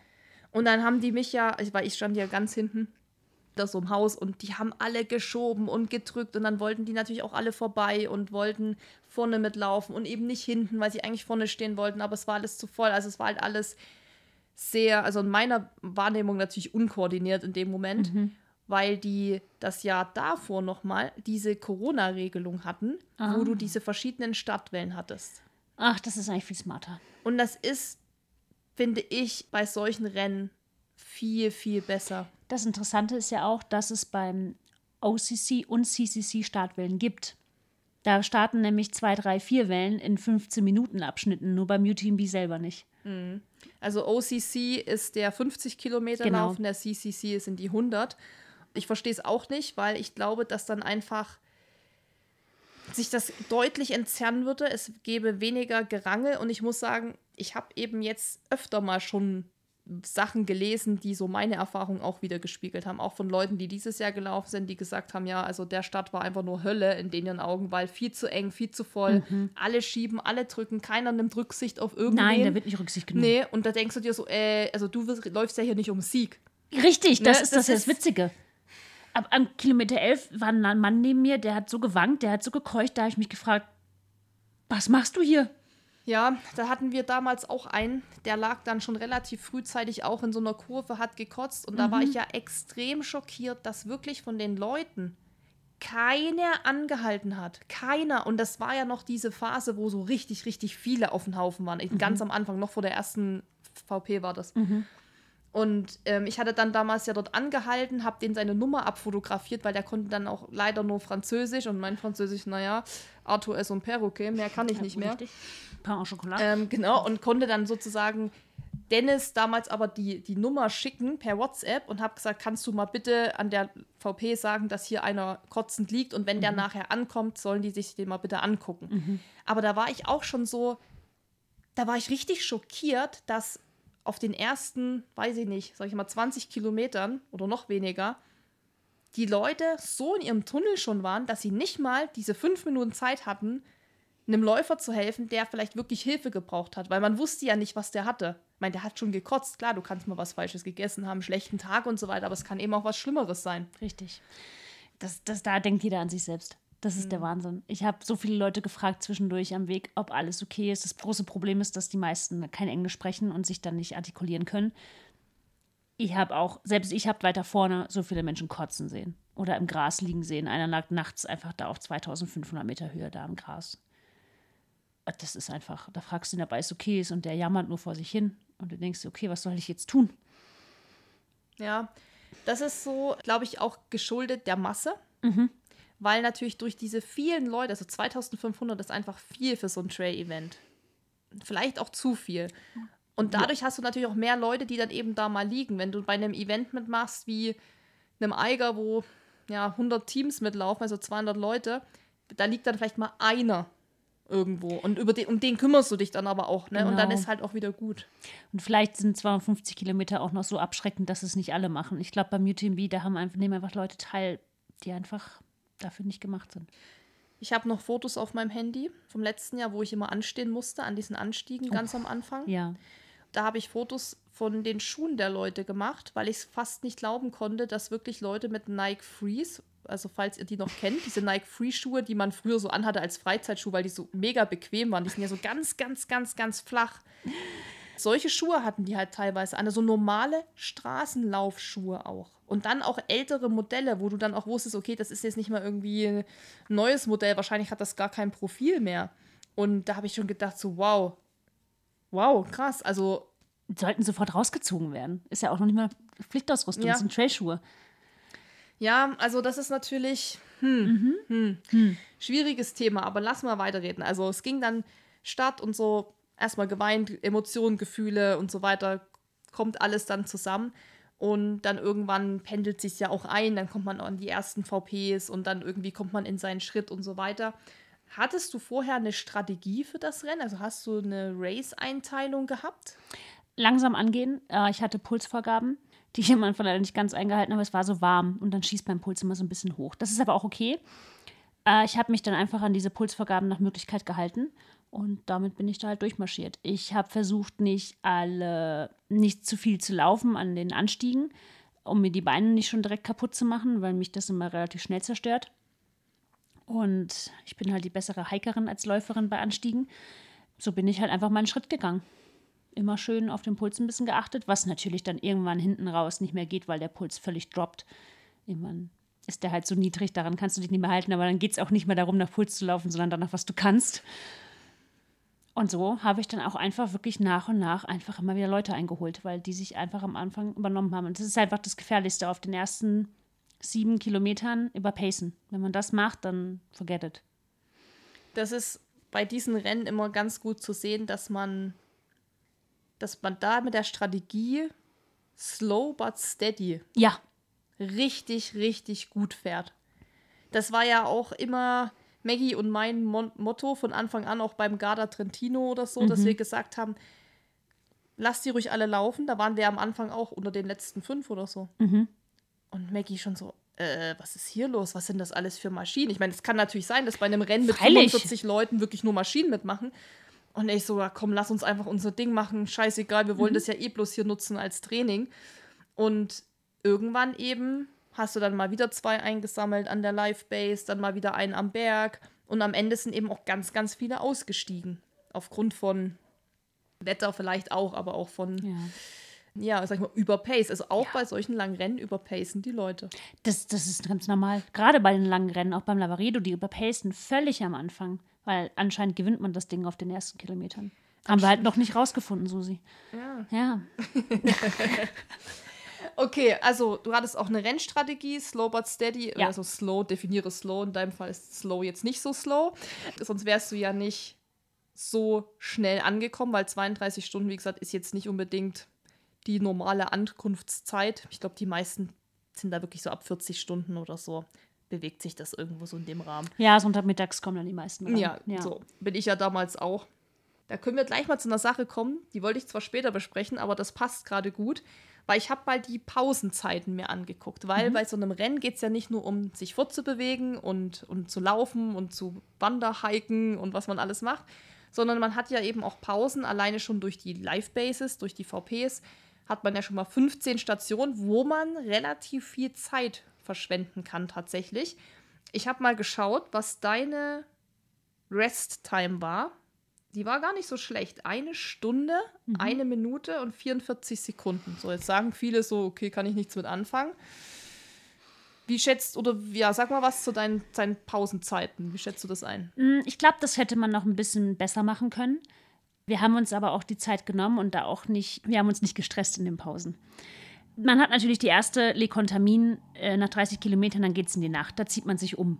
Im Idealfall. Da isst man noch nichts, aber man zieht sich um. Das braucht schon mal ein paar Minuten. Dann verabschiedet, verabschiedet man sich, dann geht es weiter durch die Nacht. Dann kommt man in Comayeur an. Da ist man am nächsten Morgen. Das heißt, man ist auch die ganze Nacht durch, ohne jeglichen Support. Man hat natürlich Aid Stations auf dem Weg, wo ich aber nicht viel Zeit verbracht habe. Da bin ich rein, habe meine Flas aufgefüllt, habe mir kurz was zu essen geschnappt und bin weiter. Da habe ich vielleicht eine Minute maximal in den einzelnen VPs dann verbracht. In Comayeur war geplant, dass wir ein bisschen länger Pause machen, was essen, wieder umziehen in kurze Sachen, Stirnlampe wegpacken, Gels wieder auffüllen, Flas wieder auffüllen und so weiter. Das hat aber allein schon 20 Minuten gebraucht. Man glaubt gar nicht, wie lange das einfach braucht. Hätten wir natürlich alles ein bisschen schneller hinkriegen können. Wir haben aber natürlich auch immer ein bisschen geratscht. Ja, das gehört ja auch dazu. Irgendwie. Ja, mal was anderes hören, von den anderen hören, was passiert vorne, wie geht's dem Hund und so weiter. Und diese Live-Bases, die kosten einfach ein bisschen Zeit, weil man isst da ja auch was. Ähm, für mich stand jedes Mal Nudeln, Kartoffelbrei parat und Nudelsuppe. Das war auch super. Ich konnte nicht so viel essen und wurde dann immer wieder gesagt, na komm, jetzt noch ein Löffelchen. Das war schon ganz gut so, sich auch die Zeit zu nehmen. Für mich war es jetzt im Nachhinein nicht ganz so cool, da zu sitzen. Ich habe nach jeder Pause, wo ich gesessen habe, relativ lange gebraucht, um ins Race wieder reinzukommen und diesen Laufschritt wieder reinzukommen. Das würde ich jetzt anders handhaben. Ich habe mir auch so ein bisschen den Livestream noch angeschaut und wie die Top-Elite das macht. Wahnsinn! Ich kann euch nur sagen, Leute, wirklich, guckt euch prinzipiell alle Reels von Mathieu Blanchon an, weil der hat ja nicht nur vom UTMB solche Videos, also ja. das war jetzt auch bei UTMB, haben die das geteilt, dieses eine Minute, acht Sekunden ja, genau. Stop-Ding. Ähm, das hatte ich auch in meiner Story geteilt. Da gab es mhm. so viele Reaktionen drauf. Das war so cool. Und der hat das auch beim Western States gehabt, solche Videos. Ach. Das sieht wirklich aus wie Boxenstopp. Also, das ist auch so geil gemacht mhm. vom, vom Video her. Da sitzt er dann da und da sieht man eben, wie irgendwie drei Leute. Der eine putzt ihn irgendwie sauber, der andere schiebt schon mal irgendwie die Flask in den Rucksack, der andere schiebt ihm das Essen schon in den Mund. Ja. Und dann läuft da immer so ein Timer, wie lange das halt dauert. Ah, nein. Genau, und das kann ich nur jedem mal empfehlen oder beim UTMB sich die Reels durchgucken. Da sieht man die Reels auch von, von den anderen, auch von Jim Wormsley und so, also von Shari leider nicht. Ja. Aber weil wir gerade bei dem Thema sind, du hattest, wie gesagt, eine Stunde, eine Minute, 44 mhm. Sekunden. Mal im Vergleich zu meiner Resttime. Was denkst du denn? Ich weiß nicht, ob du es jetzt gesehen hast nee, auf meinen Aufzeichnungen. Nee. Was denkst du, wie lange ich letztes Jahr Resttime hatte? Ich hätte jetzt so aus dem Stand heraus drei Stunden gesagt. Ja, nicht ganz, waren zwei Stunden 44 okay. offiziell an diesen Stationen. Ja. Da kommen ja noch die vielen Schlummipausen am Trail. Am, am, Trail dazu, wo ich dann, warum auch immer ich so müde da wieder war, das ist ja, ja auch so ein Phänomen eigentlich, weil es ja eigentlich jetzt beim, beim Garda Trentino konnte ich ja auch genau die Zeit komplett durchlaufen, Witzig. ohne zu schlafen und ohne müde zu sein und so krass müde zu sein, dass ich mich hinlegen muss. Vielleicht bist du jetzt resilienter geworden. Kann sein. Oder ich war auch deutlich ausgeruhter bei dem Race. Es sind natürlich viele Faktoren. Ja. Aber ich würde mal sagen, drei Stunden bist du wahrscheinlich nicht so falsch, weil ich habe immer mal halt Schlummi gemacht. also, wenn sich jemand fragt, wie könnte Susi Lehmann ihr Race noch optimieren, da haben wir noch einiges zu ja. optimieren. Und was denkst du, weil Mathieu ist das beste Beispiel einfach. Ja. Also Mathieu hat Platz 4 gemacht bei dem Rennen. Ist ein richtig cooler Typ. Den, ich, bin ja. richtig, ich bin richtig Fan von dem. Weil, das ist auch so ein hübscher Mann. Ja, und der ist, der ist hübsch. ähm, der ist, äh, hat einen richtig coolen Insta-Account, also die machen ja. das, macht das echt gut. Und der war ja auch beim Halbmarathon des Sable in Jordanien mit ja. dabei und ist da mit seinem Bruder mitgelaufen, der eine Prothese hat, eine Beinprothese. Wow. Und er hat ihn quasi begleitet und er war natürlich da so ein bisschen auch der Star, weil Halbmarathon des Sable ist ja auch ein, wird ja vom War Ultra gesponsert und das ist ja ein französisches Unternehmen und deshalb ist das da auch so ein bisschen, war der Mathieu natürlich voll der Star. So, ist wie wenn bei uns dann eben jetzt der Hannes Namberger bei sowas mhm, mitmachen wird und mhm. alle sagen, gut, der Hannes ist da. und da war der auch schon so mega sympathisch und einfach total nett und der macht eben, was ich an dem cool finde, so viele verschiedene Sachen. Der macht ja auch, läuft ja auch Paris-Marathon flach. Der ist richtig schnell. Mhm. Was läuft der? Eine zwei. Oh, ich mag jetzt oh, nichts weil, nee, sagen. weiß ich auch ah. nicht, aber der ist halt einfach sehr vielseitig. Der hat, glaube ich, einen zweiten Platz gemacht beim Marathon des Sable dann dieses Jahr. Also der macht einfach viele Sachen mhm. und das finde ich halt cool. Und jetzt zurück zum UTMB. Er hat gebraucht, was denkst du? Schätz oh, mal. Ach, er ist Vierter geworden. Ähm, Jim hat 19,5. Nee, ich meine, wie viel, äh, nicht ach, wie viel Laufzeit, so. sondern wie viel Pausenzeit er gemacht hat. 15 Minuten maximal. Ich glaube, er war der schnellste, aber will ich auch nichts Falsches sagen, aber wenn, dann war er mit einer der schnellsten. Er hatte 10 Minuten und 12 Sekunden Pause. An dem ganzen Rennen, ja, an diesen Stationen. Können mit sagen, daran kann ich noch arbeiten. Also, wenn man sich jetzt fragt, wie man das noch optimieren kann, dann fragen wir Mathieu. Fragt Mathieu, schaut euch die Videos an. Da sitzt jeder Handgriff beim Support. Und apropos Support, mhm. du hast ja auch schon mal gesagt, Marian und Toni und so. Wie viel Support hattest du? Oh, ich hatte, ich hatte eine ganze Crew. Die Toni war meine Supporterin der Wahl, die wirklich ähm, die Karten hatte, die auch wirklich dann da rein durfte, mich supporten durfte. Das habe ich sie Anfang des Jahres gefragt. Das ist wie so ein ähm, Antrag, äh, wie so ein Antrag, Hochzeitsantrag dann. ähm, und Toni, zwar möchtest du mein Supporter sein? Äh, richtig. Hier sind schon die Karten. schon sehr geil. Das habe ich ganz bewusst so gewählt, weil ich wusste, wenn Maren mir irgendwann hinten raus zum Rennen sagt, hier jetzt ist noch was, dann knall ich ihm die Sachen vor die Nase und sage, ich habe keinen Bock mehr zu essen, ich gehe jetzt. Ich wusste einfach, auf Maren höre ich immer nicht mehr. Maren sollte derjenige sein, bei dem ich mich ausholen kann, wenn es mir nicht gut geht. Und ich wusste, wenn Toni mir sagt, ich esse jetzt noch was, dann esse ich auch was. Da traue ich mich nicht, was zu sagen. Dann war zufällig noch die Lena dabei. Die hatte eine Presseakkreditierung durch die ISPO, weil sie der Projektleiterin ist. Das war sehr cool. Das heißt, sie durfte mit in alle Aid Stations und daneben stehen. Sie durfte mich halt nicht, mir nicht das Essen reichen oder sonstiges, aber sie konnte einfach daneben stehen und gute Laune verbreiten, wofür sie sehr, sehr bekannt ist. Und dann halt war noch der Paul teilweise dabei, der hat aber den Christian supportet. Das heißt, der war am Anfang mit dabei und hat mich gesehen. Und irgendwann waren Christian und ich aber so weit auseinander, dass äh, ich Paul nicht mehr gesehen habe. Was aber auch völlig okay war, weil der musste sich dann um den Christian kümmern und ich hatte auch andere Sorgen. Genau, und der Marian, der durfte halt gar nicht mit in die Aid Stations, der hat dann immer davor gewartet, hat mich noch ein paar Schritte begleitet und Instagram versorgt mit allen Updates. Kann ich auch wieder nur sagen, hat der Marian sehr gut gemacht. Ist auch ein richtiger Insta-Husband geworden, muss ich sagen. Absolut. Aber auch du, ihr influenzt jetzt wirklich mal so ein bisschen. Also mit Story, mit Sprechstory ja. und mal die Leute mitnehmen, ist richtig geil. Aber das muss ich noch Untertitel machen ja, okay, man kann doch jetzt noch Sticker reinmachen ja. und einen Klick hier drauf und Hashtags und so. Mhm. Aber prinzipiell, gerade bei so Races, wenn man zwar wie beim UTMB so einen coolen Livestream hat, mhm. ist das schon mega, aber man will ja von seinem Läufer, seiner Läuferin wissen, was da abgeht. Und da ist natürlich richtig gut, wenn man so einen super Support hat. Und du hast schon gesagt, die Toni war auch zuständig für die Verpflegung. Mhm. Verpflegung, wie lief das denn? Das ist ja ein Riesenthema. Wir haben hier schon im Podcast 50.000 Folgen dazu aufgezeichnet. Jedes Mal sagen wir, Leute, ihr müsst essen, essen, essen. Wie war deine Verpflegungsstrategie? Lief das? Lief das nicht? Wie sah das aus? Äh, lief. Ich habe mir vorher genau ausgerechnet, von welcher Aid Station, also Live-Base zu Live-Base ich was nehmen möchte, wie viel ich benötige. Äh, habe das alles vorher zusammengepackt, habe das dann der Toni gegeben, damit sie das dann wieder alles dahin legt. Ich hatte mir ausgerechnet, 90 Gramm die Stunde zu nehmen was Kohlenhydrate. Kohlenhydrate, mhm. genau, entschuldige. Was für 100 Meilen relativ viel sind, weil die brauchst du nachher wahrscheinlich gar nicht mehr. Und es ist auch über 32 Stunden gar nicht so einfach, 90 Gramm Kohlenhydrate die Stunde reinzukriegen. Habe ich auch einfach de facto nicht. Die Nacht, also ich habe mich kein bisschen energielos gefühlt, die ganze Zeit nicht. Ich habe mit sehr vielen Kohlenhydraten im Getränk gearbeitet. Das heißt, ich habe so ein Pulver, da habe ich mir wirklich so Päckchen abgewogen mit jeweils 90 Gramm Kohlenhydraten. Die, ich hatte vier Flas dabei. Drei davon waren immer mit den Kohlenhydraten. Die habe ich dann immer ausgetauscht. Immer dann vier Flas im Rucksack? Richtig. Ah, zwei ja. vorne, zwei an der Seite. Eins immer mit Wasser. Das ist für mich immer ganz wichtig, mhm. weil nach jedem Gel, das ich nehme, nehme ich einen Schluck Wasser, damit es auch besser im Magen ankommt. Dann im anderen Flask ist äh, immer Kohlenhydrate drin mit Wasser. Und die anderen zwei Flasks waren immer nur mit dem Pulver befüllt und leer. Das heißt, die habe ich dann immer ausgetauscht, sobald das eine leer war vorne.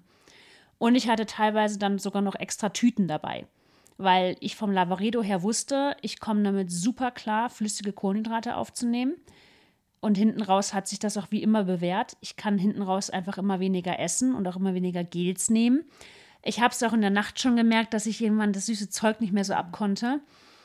Und habe dann aber an den Aid Stations einfach immer nach Crackern gegriffen. Ich habe einfach immer gedacht, weil der Magen muss was zu tun haben. Wenn der Magen zwischendurch nichts bekommt, dann kriegt er richtige Probleme.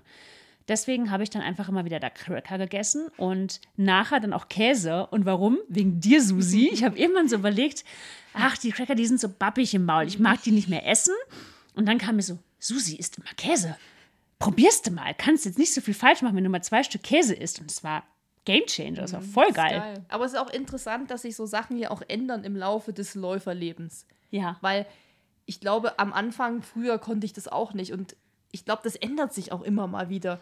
So, früher, da habe ich auch immer mehr so Salzstangen und so noch gegessen. Und mittlerweile denke ich mir auch so, boah, nee, ich brauche dann eher mal wirklich was Richtiges, in Anführungszeichen. Und für mich ist Käse dann eher was Richtiges als noch eine dritte Salzstange. Absolut, ja. Der Käse war einfach wirklich geil, muss ich sagen.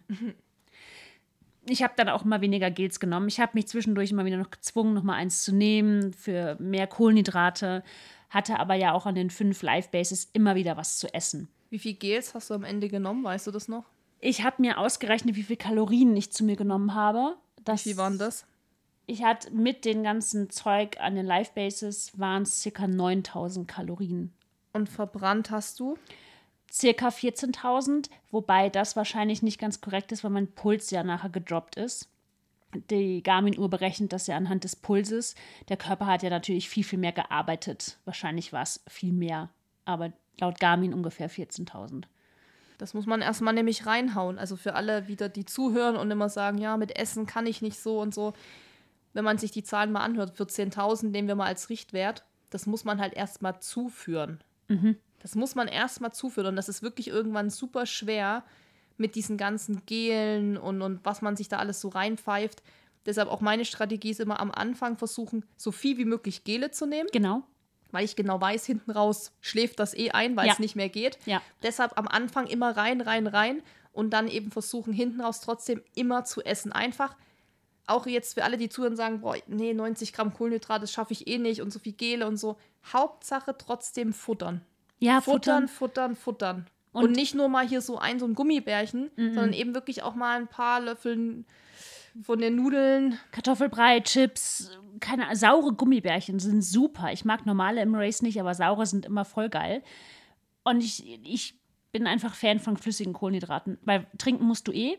Da sind Salze drin. Ich bin kein bisschen dehydriert. Ich habe mir auch wirklich immer die Zeit genommen, an jedem Fluss mein Wasser aufzufüllen, wenn es leer war. Ich habe da auch nicht mir gedacht, ach nö, ich mag jetzt nicht. Ich habe mich wirklich gezwungen, habe an den VPs gehalten, habe mir meine Päckchen in das Flask reingefüllt mit dem Pulver, habe sie wieder aufgefüllt, was natürlich auch ein bisschen Zeit gekostet hat. Aber ganz ehrlich, nehmt euch die Zeit, weil hinten raus werdet ihr sterben, wenn ihr es nicht tut. Aber es ist sehr gut, dass du das nochmal sagst, dass man sich da einfach mal so zwingen muss. Das ist einfach ein Ja. Fakt. Das ist wirklich hinten raus, denkt man so, boah, nee, jetzt müsste ich wieder was nehmen. Oh, Ich will aber nicht. Und dann muss man sich sagen, doch, ich muss aber. Weil, wie du sagst, hinten raus wird sich das halt rächen. Gerade auf diesen langen Distanzen kann man, man kann da wirklich, dann kann man sich nochmal vor Augen führen, man kann da nicht zu wenig zu sich nehmen. Nein, kann man nicht. Das passiert nicht. Man nimmt ja tendenziell eh zu wenig. Also man braucht da keine Angst haben, oh, ich habe jetzt irgendwie viel zu viele Gele genommen. So, das wird nie passieren. Nein.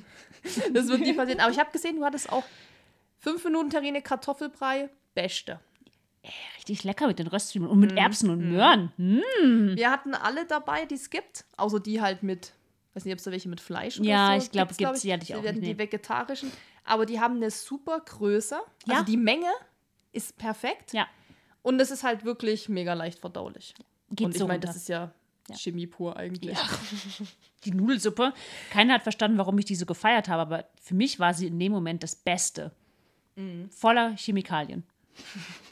Also ich meine, über gesundes Essen brauchen wir während so einem Race eh nicht, eh nicht sprechen. Wenn man da mal irgendwie in so eine Orange reinbeißt, ist das schon... Ja, das ist schon wow. Das ist schon okay, also du hattest 9000 Kalorien zu dir genommen.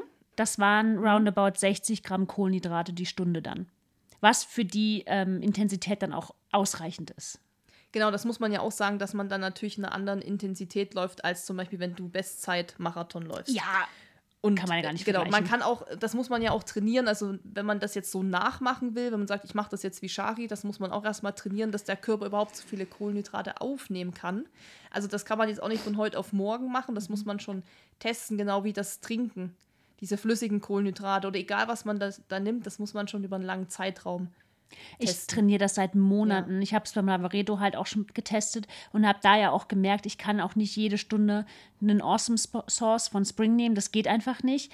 Ich habe da wirklich gemerkt, okay, am Ende raus trinke ich mehr, als dass ich esse. Versuche natürlich immer noch ein bisschen was zu essen, um den Magen bei Laune zu halten. Und da habe ich halt einfach wirklich gemerkt, okay, flüssige Kohlenhydrate, das ist mein Ding. Und ich trainiere aber trotzdem seit, bei jedem Training habe ich was dabei. Auch gerade bei langen Einheiten, int intensiven Einheiten, trainiert es einfach, diese, diese Aufnahme, weil sonst steht ihr da im Race. Hast du den Livestream komplett schon geguckt oder hast du immer mal so hin und her geskippt? Äh, ich habe vieles übersprungen, Ja. weil ich muss jetzt nicht die ganze Zeit Courtney von hinten sehen. Nee, das muss man wirklich nicht. Aber was halt spannend ist, sind die ganzen Aufnahmen von den Live-Bases, Ja. von den Verpflegungsstationen, wo man sieht, wie die Elite sich verpflegt. Und ein auch schöner Moment war, das war, ich war da auch laufen, hab da trainiert und äh, Dennis hat's verfolgt und er meinte so, ey, der Zach Miller, Zach Miller ist ja Zweiter geworden, North Face Athlet auch, der hat sich an einer Live-Base einfach eine ganze Cola reingedrückt. Und zwar nicht so Schluck, Schluck und ich nehme den Rest mit, sondern er hat sich diese ganze Cola mit einmal reingedrückt. Also da würde jetzt jeder sagen, boah, da würde ich ja aufstoßen, da käme die Kotze hoch, so ungefähr. Das hat er natürlich auch trainiert und optimiert. Und Natürlich. er hat sich dann wohl noch, meinte Dennis, irgendwas in die Cola aus seiner Flasche, irgendwie ein ISO oder so, irgendwas hat er noch reingekippt, also hat es noch auch gemischt und sowas, ganz fancy. Und dann ist er ja auch losgezogen mit einer riesengroßen, sieht aus wie nur so eine Trinkflasche. Also er hatte nicht nur seine normale äh, Weste mit den Flask Ja. und so, sondern er ist dann los mit so einer, ich glaube schon 500 Milliliter großen Flasche. Ja. Die sieht aus wie so eine Kaffee- Ja. Thermoskanne sah das bisschen aus.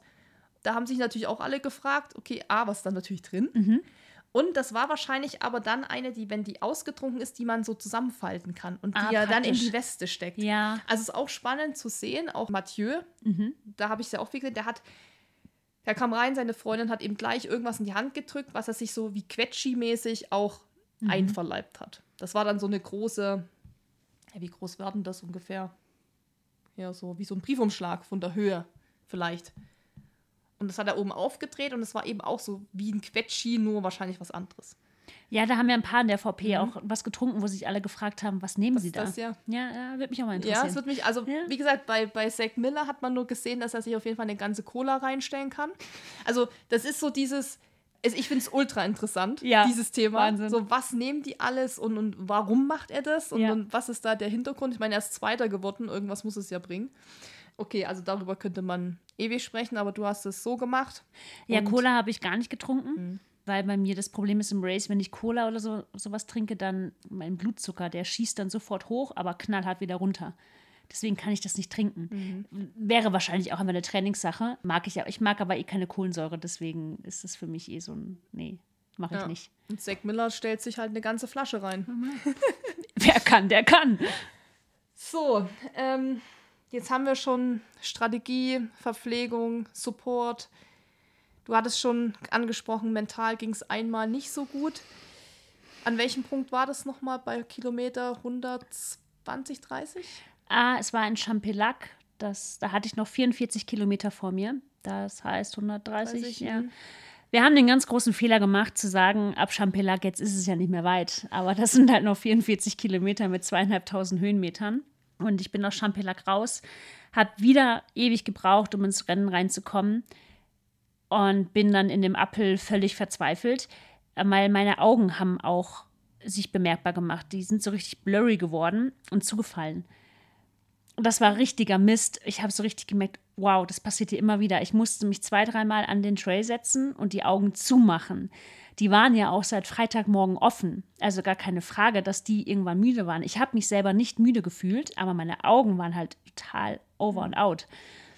Das hat total funktioniert. Das einzig Lästige war, dass ich halt die ganze Zeit gefragt wurde, ob alles okay ist, weil ich bin natürlich auch immer wieder mit den gleichen Leuten gelaufen es war natürlich schön, dass sie gefragt haben, aber ich wollte das in dem Moment nicht, weil es ging mir schon nicht so gut.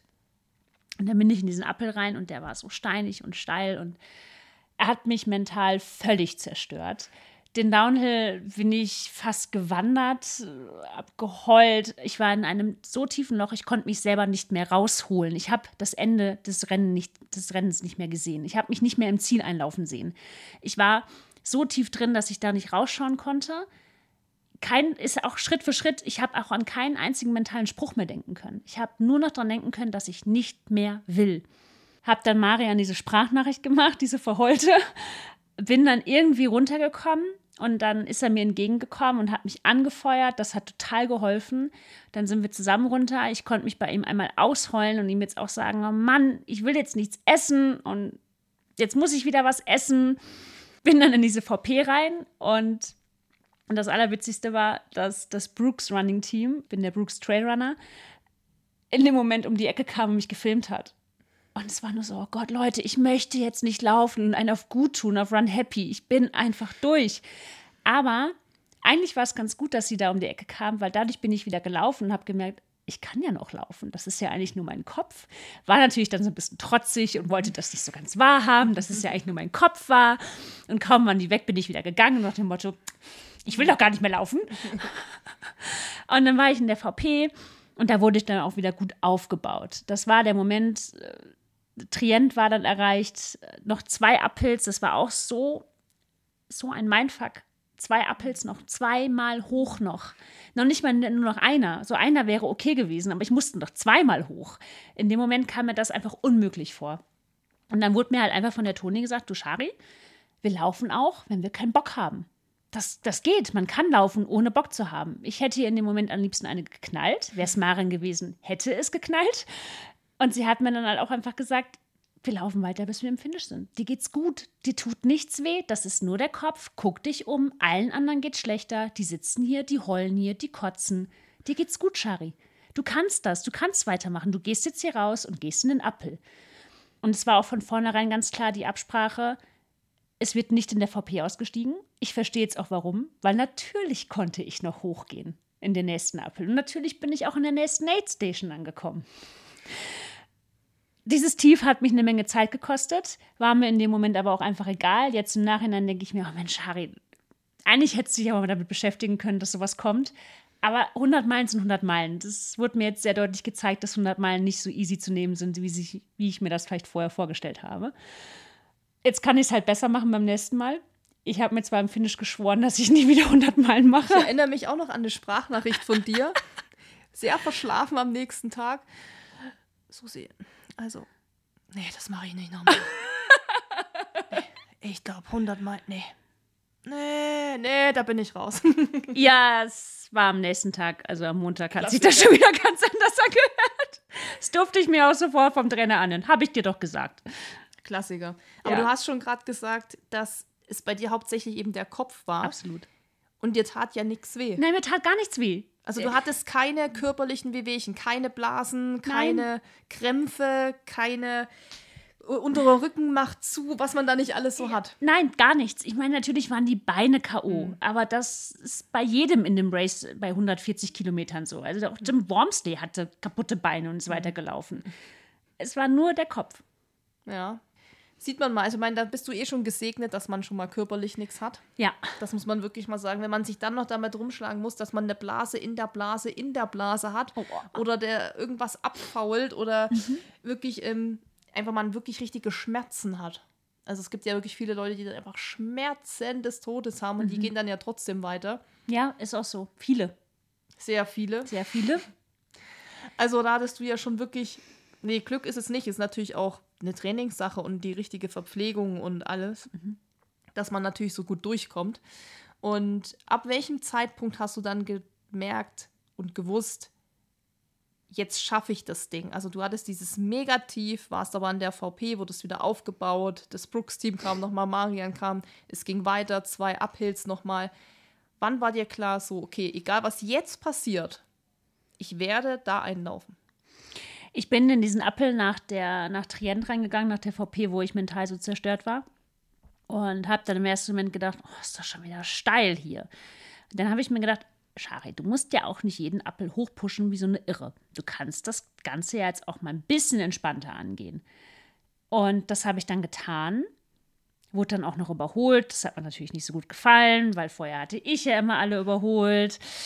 Aber ich habe mir gedacht, nee, komm, mach jetzt deinen Stiefel, du machst jetzt dein Tempo und alles ist gut. Und ich bin da immer weiter hochgekommen und habe dann gemerkt, das geht ja. Und ich habe mich dann auch wieder gefangen. Ich habe dann ja gemerkt, ich komme ja voran. Ich komme da wieder hoch. Ich brauche nicht ewig lange. Und das war der Moment in diesem Appel, wo ich gemerkt habe, okay, ich habe mich wieder, ich komme jetzt auch in diesem Ziel an. Ich mache das, ich höre jetzt nicht in der letzten Live-Base auf, um dann nicht, hätte ich ja nächstes Jahr das Ganze wieder von vorne machen müssen. Nee, der Gedanke war halt so, um Gottes Willen, das möchte ich nicht nochmal machen. Ja, so ging es uns beim Eiger. So ja. Okay, nächstes Jahr müssen wir das alles nochmal oh machen. Gott. Wir sind doch schon bis Kilometer 176 ja. gekommen, wir müssen wir bis da hinten dann aber noch, noch weiter. Nochmal 80. ja, das ist, also ich verstehe es voll, aber okay, es war dann klar, du wirst es, wirst es safe schaffen. Ja. Ich habe ja auch immer getrackt und ich habe da sowieso gar keinen Zweifel gehabt. Ich dachte mir so, okay, wenn, dann wird sie vielleicht nicht happy sein, weil es mit der Zeit dann nicht passt oder Ja. irgendwas halt auch wieder nervt und so. Aber prinzipiell war mir schon klar, dass du das so oder so schaffst und zur Not. Weißt du, wenn gar nichts mehr gehen würde, hättest du dort immer noch acht Stunden schlafen können und wärst dann immer noch Wanderdino-mäßig ins Ziel, wenn es nur ums Schaffen geht. Also Richtig. du hattest einfach ja auch extrem viel Zeit. Du hattest ja dann im Endeffekt noch über 14 Stunden Mhm. Zeit, bis das Race zu Ende ist. Also da könnte man sagen, egal wie schlecht mir es jetzt geht, selbst Mhm. wenn ich jetzt Magenkrämpfe kriege, Kopfschmerzen des Todes, ich könnte mich immer noch hinlegen und das ausschlafen, so ungefähr. Hätte ich alles machen können. Ja. Ja. Und ja, dann war es irgendwann soweit. Der blaue Teppich kam, beziehungsweise vor dem blauen Teppich kommt erstmal Chamonix, das Dorf, kann man ja sagen, wo dann schon ein bisschen Halligalli ist. Du bist natürlich nachts 2 Uhr eingelaufen. Ist natürlich ein Unterschied zu, man kam Jim Wormsley Samstag Nachmittag irgendwann oder am Sonntag Mittag zu kommen. Da ist natürlich auch Halligalli.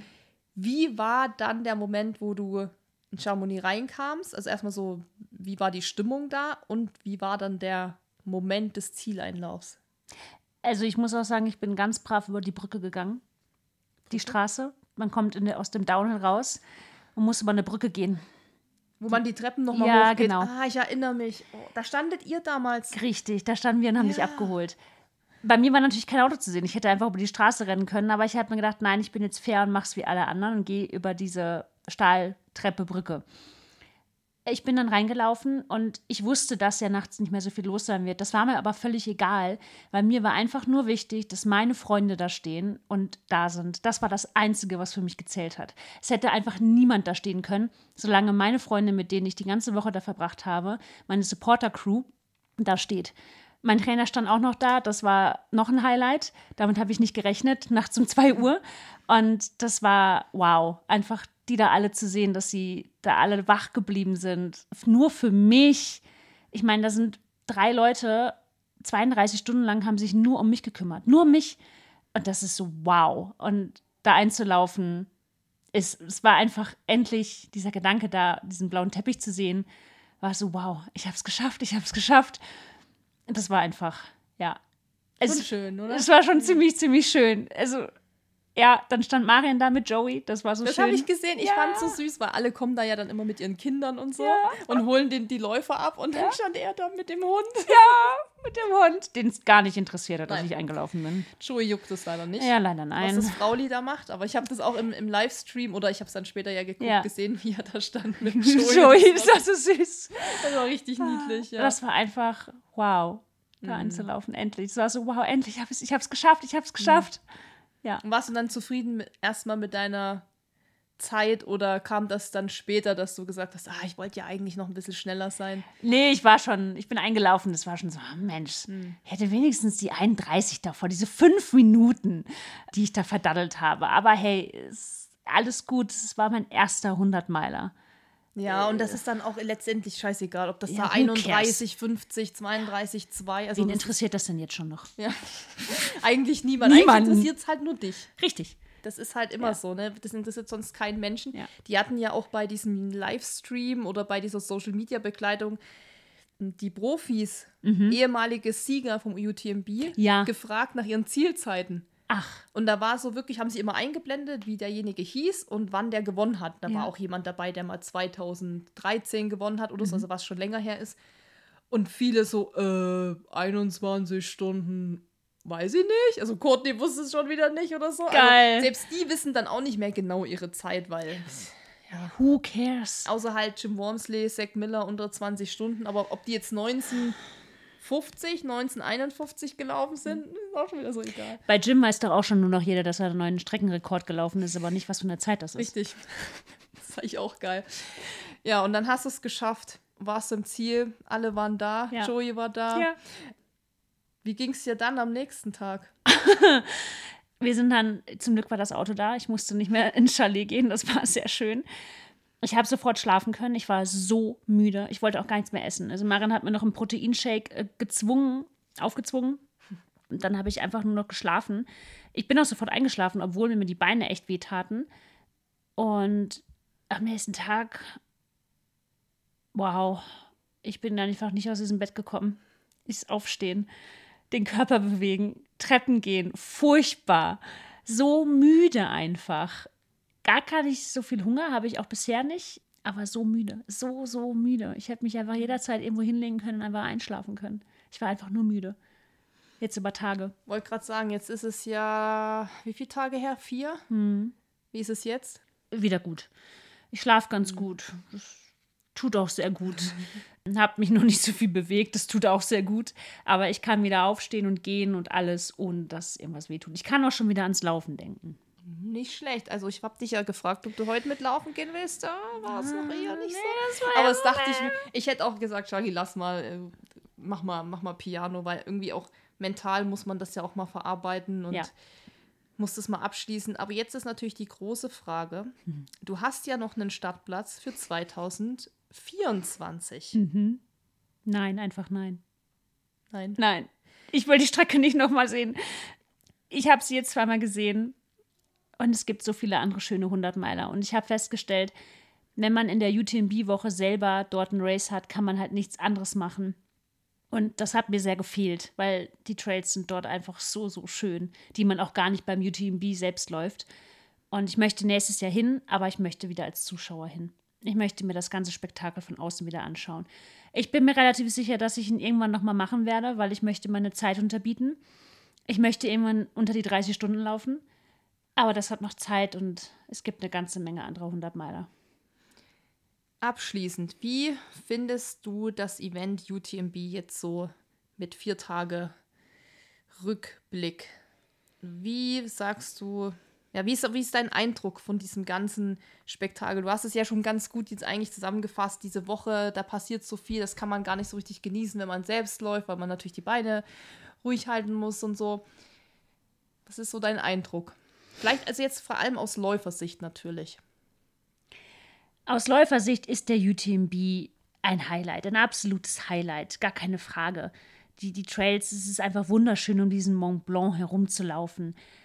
Es sind aber auch einfach verdammt viele Leute. Also für mich wird zu viel Hype drumherum gemacht. Es ist auch zu viel Kommerz, was da passiert. Mit diesen 2600 Startern da vorne zu starten, das ist, ich meine, der Start ist schnell vergessen. Der ist schnell vorbei. Auch die ersten Kilometer aber man muss sie nicht gelaufen haben. Man kann das ganze Ding auch wirklich privat für sich laufen. Das ist eigentlich noch schöner, weil man sieht alles im Tageslicht und hat Zeit. Ich konnte die Strecke ja gar nicht so genießen. Das war einfach gar nicht so schön. Hätte ich vielleicht auch mehr machen können, aber man ist so tief drin im Auf und Ab und vorwärts und hoch und runter und Deep Life, Life Base, die Aid Station. Man muss sie nicht gelaufen haben. Nein. Ich weiß, es gibt ganz, ganz viele, die sagen, der UTMB, den musst du gelaufen sein. Ich weiß nicht. Fahrt lieber so hin, guckt euch das ganze Ding mal an, weil Chamonix ist in der Woche wirklich voll mit Trailrunnern und da passiert eine ganze Menge. Es ist sehr intensiv, die Zeit dort. Und dann kann man das selbst entscheiden, aber jetzt so, wo ich ihn gelaufen bin, ja, ist cool und ich bin echt happy, aber nee, ist ein bisschen überhyped. Ja, meine Meinung kennst du ja, Ja. zu dem Lauf. Aber ich sehe das, ich sehe das ja genauso. Und deshalb glaube ich, könnte ich mir auch vorstellen, dass ich da schon auch noch mal hingehen würde und eher so wie du Teile dort mal ablaufen würde und mal für mich in Ruhe oder mit jemandem zusammen da einfach mal die Trails genieße. Ja, Und eben nicht unter diesem Pressure, mit diesen vielen Menschen, mit diesem ganzen Hype. Also es geht auch viel zu sehr um die Zeit beim UTMB. Es geht immer nur um die Zielzeit. Das stimmt, ja. Also- da geht es natürlich, die wollen dann unter 20 Stunden Ja. laufen, dann 24 Stunden, dann Ja. 30, keine Ahnung. Das ist, da ist wirklich viel Pressure dahinter. Und man muss auch sagen, wenn man das jetzt so wie ich von außen sieht, also ich habe es ja dieses Jahr einfach aus der Ferne über den Livestream mitverfolgt, war das cool, weil man war wirklich so eine ganze Woche, konnte man immer mal reinschauen. Das ist Mhm. so ein bisschen wie wenn Europameisterschaft der Leichtathletik ist oder so Ah, eine geil, ja, Weltmeisterschaft. ja, ja. Man guckt einfach immer mal rein, es ist cool, abends beim Essen kann man sich irgendwie Mhm. das nochmal angucken und auch die Berichterstattung auf Social Media ist halt mega stark, klar, weil es eben so krass kommerziell ist das ist wirklich alles top. Das kann man, glaube ich, kaum noch besser machen. Aber was mir da eben auch schon aufgefallen ist, dieses Jahr fand ich es extrem, gerade bei Courtney, die Ja. ja. wirklich der Star ist. Bei manchen Videos, da wusste ich nicht mehr so, ob das wirklich noch so gesund und normal ist, weil das ja wirklich Ausmaße angenommen hat, wie die Leute auf die zu sind, wie die die eingekesselt haben. Die konnte ja eigentlich keinen Weg alleine gehen. Da haben die die von hinten angefasst, geschoben, Furchtbar. an der Schulter angegriffen. Selfies, während sie läuft, mit der gemacht, ihr irgendwelche komischen aufblasbaren Ballons ins Gesicht gehauen, hingehalten und die läuft trotzdem noch das Ding und gewinnt, obwohl die nicht einmal für sich sein kann, obwohl die gar nicht für sich irgendwie sich auf das Race konzentrieren kann. Zumindest kommt es so rüber. Und da habe ich mir schon gedacht, das ist auch schon an der Grenze zum, es ist nicht mehr so, also es ist auch schon gefährlich, was die da teilweise machen, die Leute. Also da gibt es ein Video, das Ich weiß, schick welches du meinst. Ja. Äh, Ähm, vor klar, das ist ganz furchtbar. Die kann nicht ja. mehr weiterlaufen. Nee, Das ist, ich habe das gesehen heute und habe mir nur gedacht, oh mein Gott, wie kann die noch lächeln und Ja. sich bedanken? Ich Ja. krieg hier auf der Couch schon Platzangst. Ja. Ja. Ja. Mhm. und das ist so, das spiegelt, glaube ich, ganz gut so dieses Event wieder. ja. Was aber auch, klar, für jemanden, der weiter hinten läuft, jetzt natürlich nicht so das Problem ist, dass er da bekrapscht wird oder so. Aber es ist trotzdem so die ganze Zeit eben, du hast immer das Gefühl, es ist halt voll. Und ich bin ja auch irgendwie, ich bin ja zehn Stunden nach dir oder so da mal eingerollt. Mhm. Und auch da war das immer noch voll. Also ich bin schon viel für mich allein laufen können, habe für mich allein laufen können. Das war sehr schön, weil ich das immer sehr genieße. Ich laufe gerne für mich alleine. Ich wurde auch teilweise aber auch gefilmt von fremden Leuten, wo ich mir dachte, was, was macht ihr denn mit diesem Video? Was ich aber sehr schön fand, ich wurde sehr viel an der Strecke angesprochen. Es, es haben ganz viele Leute meinen Namen gesagt. Ich weiß nicht, ob mein Name irgendwie im Französischen bekannter ist, keine Ahnung. Aber sie haben dann nochmal versucht, Deutsch mit mir zu sprechen. Und das war immer so süß, weil sie dann sowas gesagt haben wie: Gute Arbeit, Shari. Wunderbar, Shari. Das war immer sehr süß und das, das fand ich immer sehr schön. Wenn diese einzelnen Leute an der Strecke mich angesprochen haben und das, was bei Courtney da passiert ist, das finde ich irgendwie nicht mehr so toll. Nee, das ist eben schon ein bisschen grenzwertig. Ja. Und das ganze Event ist für mich halt grenzwertig. Ja. Ist einfach so. Also es ist so zwischen diesem, man feiert's voll, Ja. wenn man da so zuguckt und findet's cool und diesem, ja ganz ehrlich, also mit Trailrunning, Natur genießen und wir werden hier eins mit, mit, mit Baum und Erde und so ist hier nichts mehr. Wie viele Leute auch ihre Gels da einfach auf dem Boden liegen lassen. Ich hätte da Tonnen an Müll zusammenpacken können. Furchtbar. Ich habe es halt, ich habe echt zwischendurch überlegt, hebe ich das jetzt auf und nehme es mit und das, ich wäre einfach nicht mehr vorangekommen.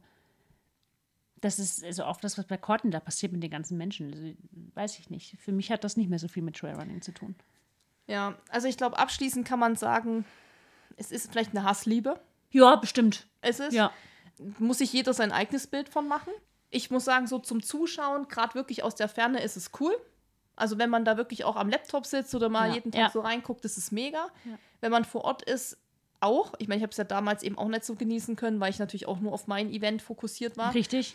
Aber kann mir eben gut vorstellen, dass ich genau aus zwei Gründen dann nochmal hinkäme.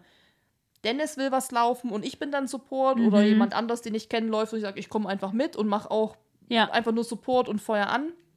Oder ich laufe den PTL. Ja.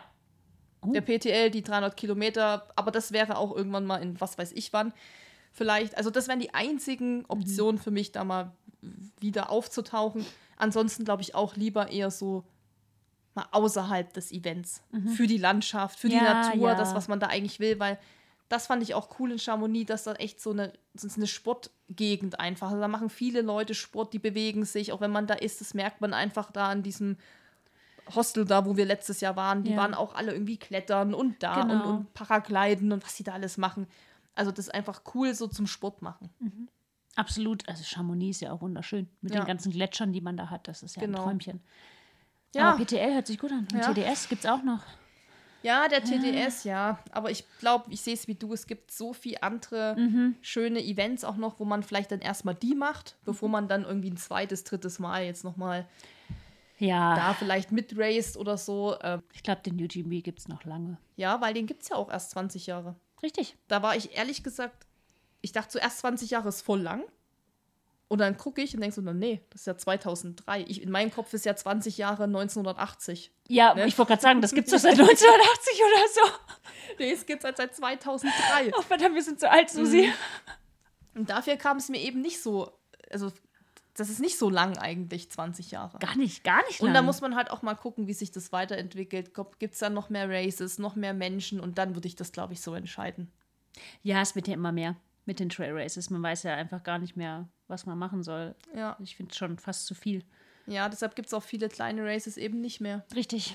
Weil die dann eben nicht mehr wirtschaftlich sind, weil keine Teilnehmer, weil es einfach zu viel gibt. Und der UTMB kauft ja auch alles auf. Ja. So, ist aber genug gerandet.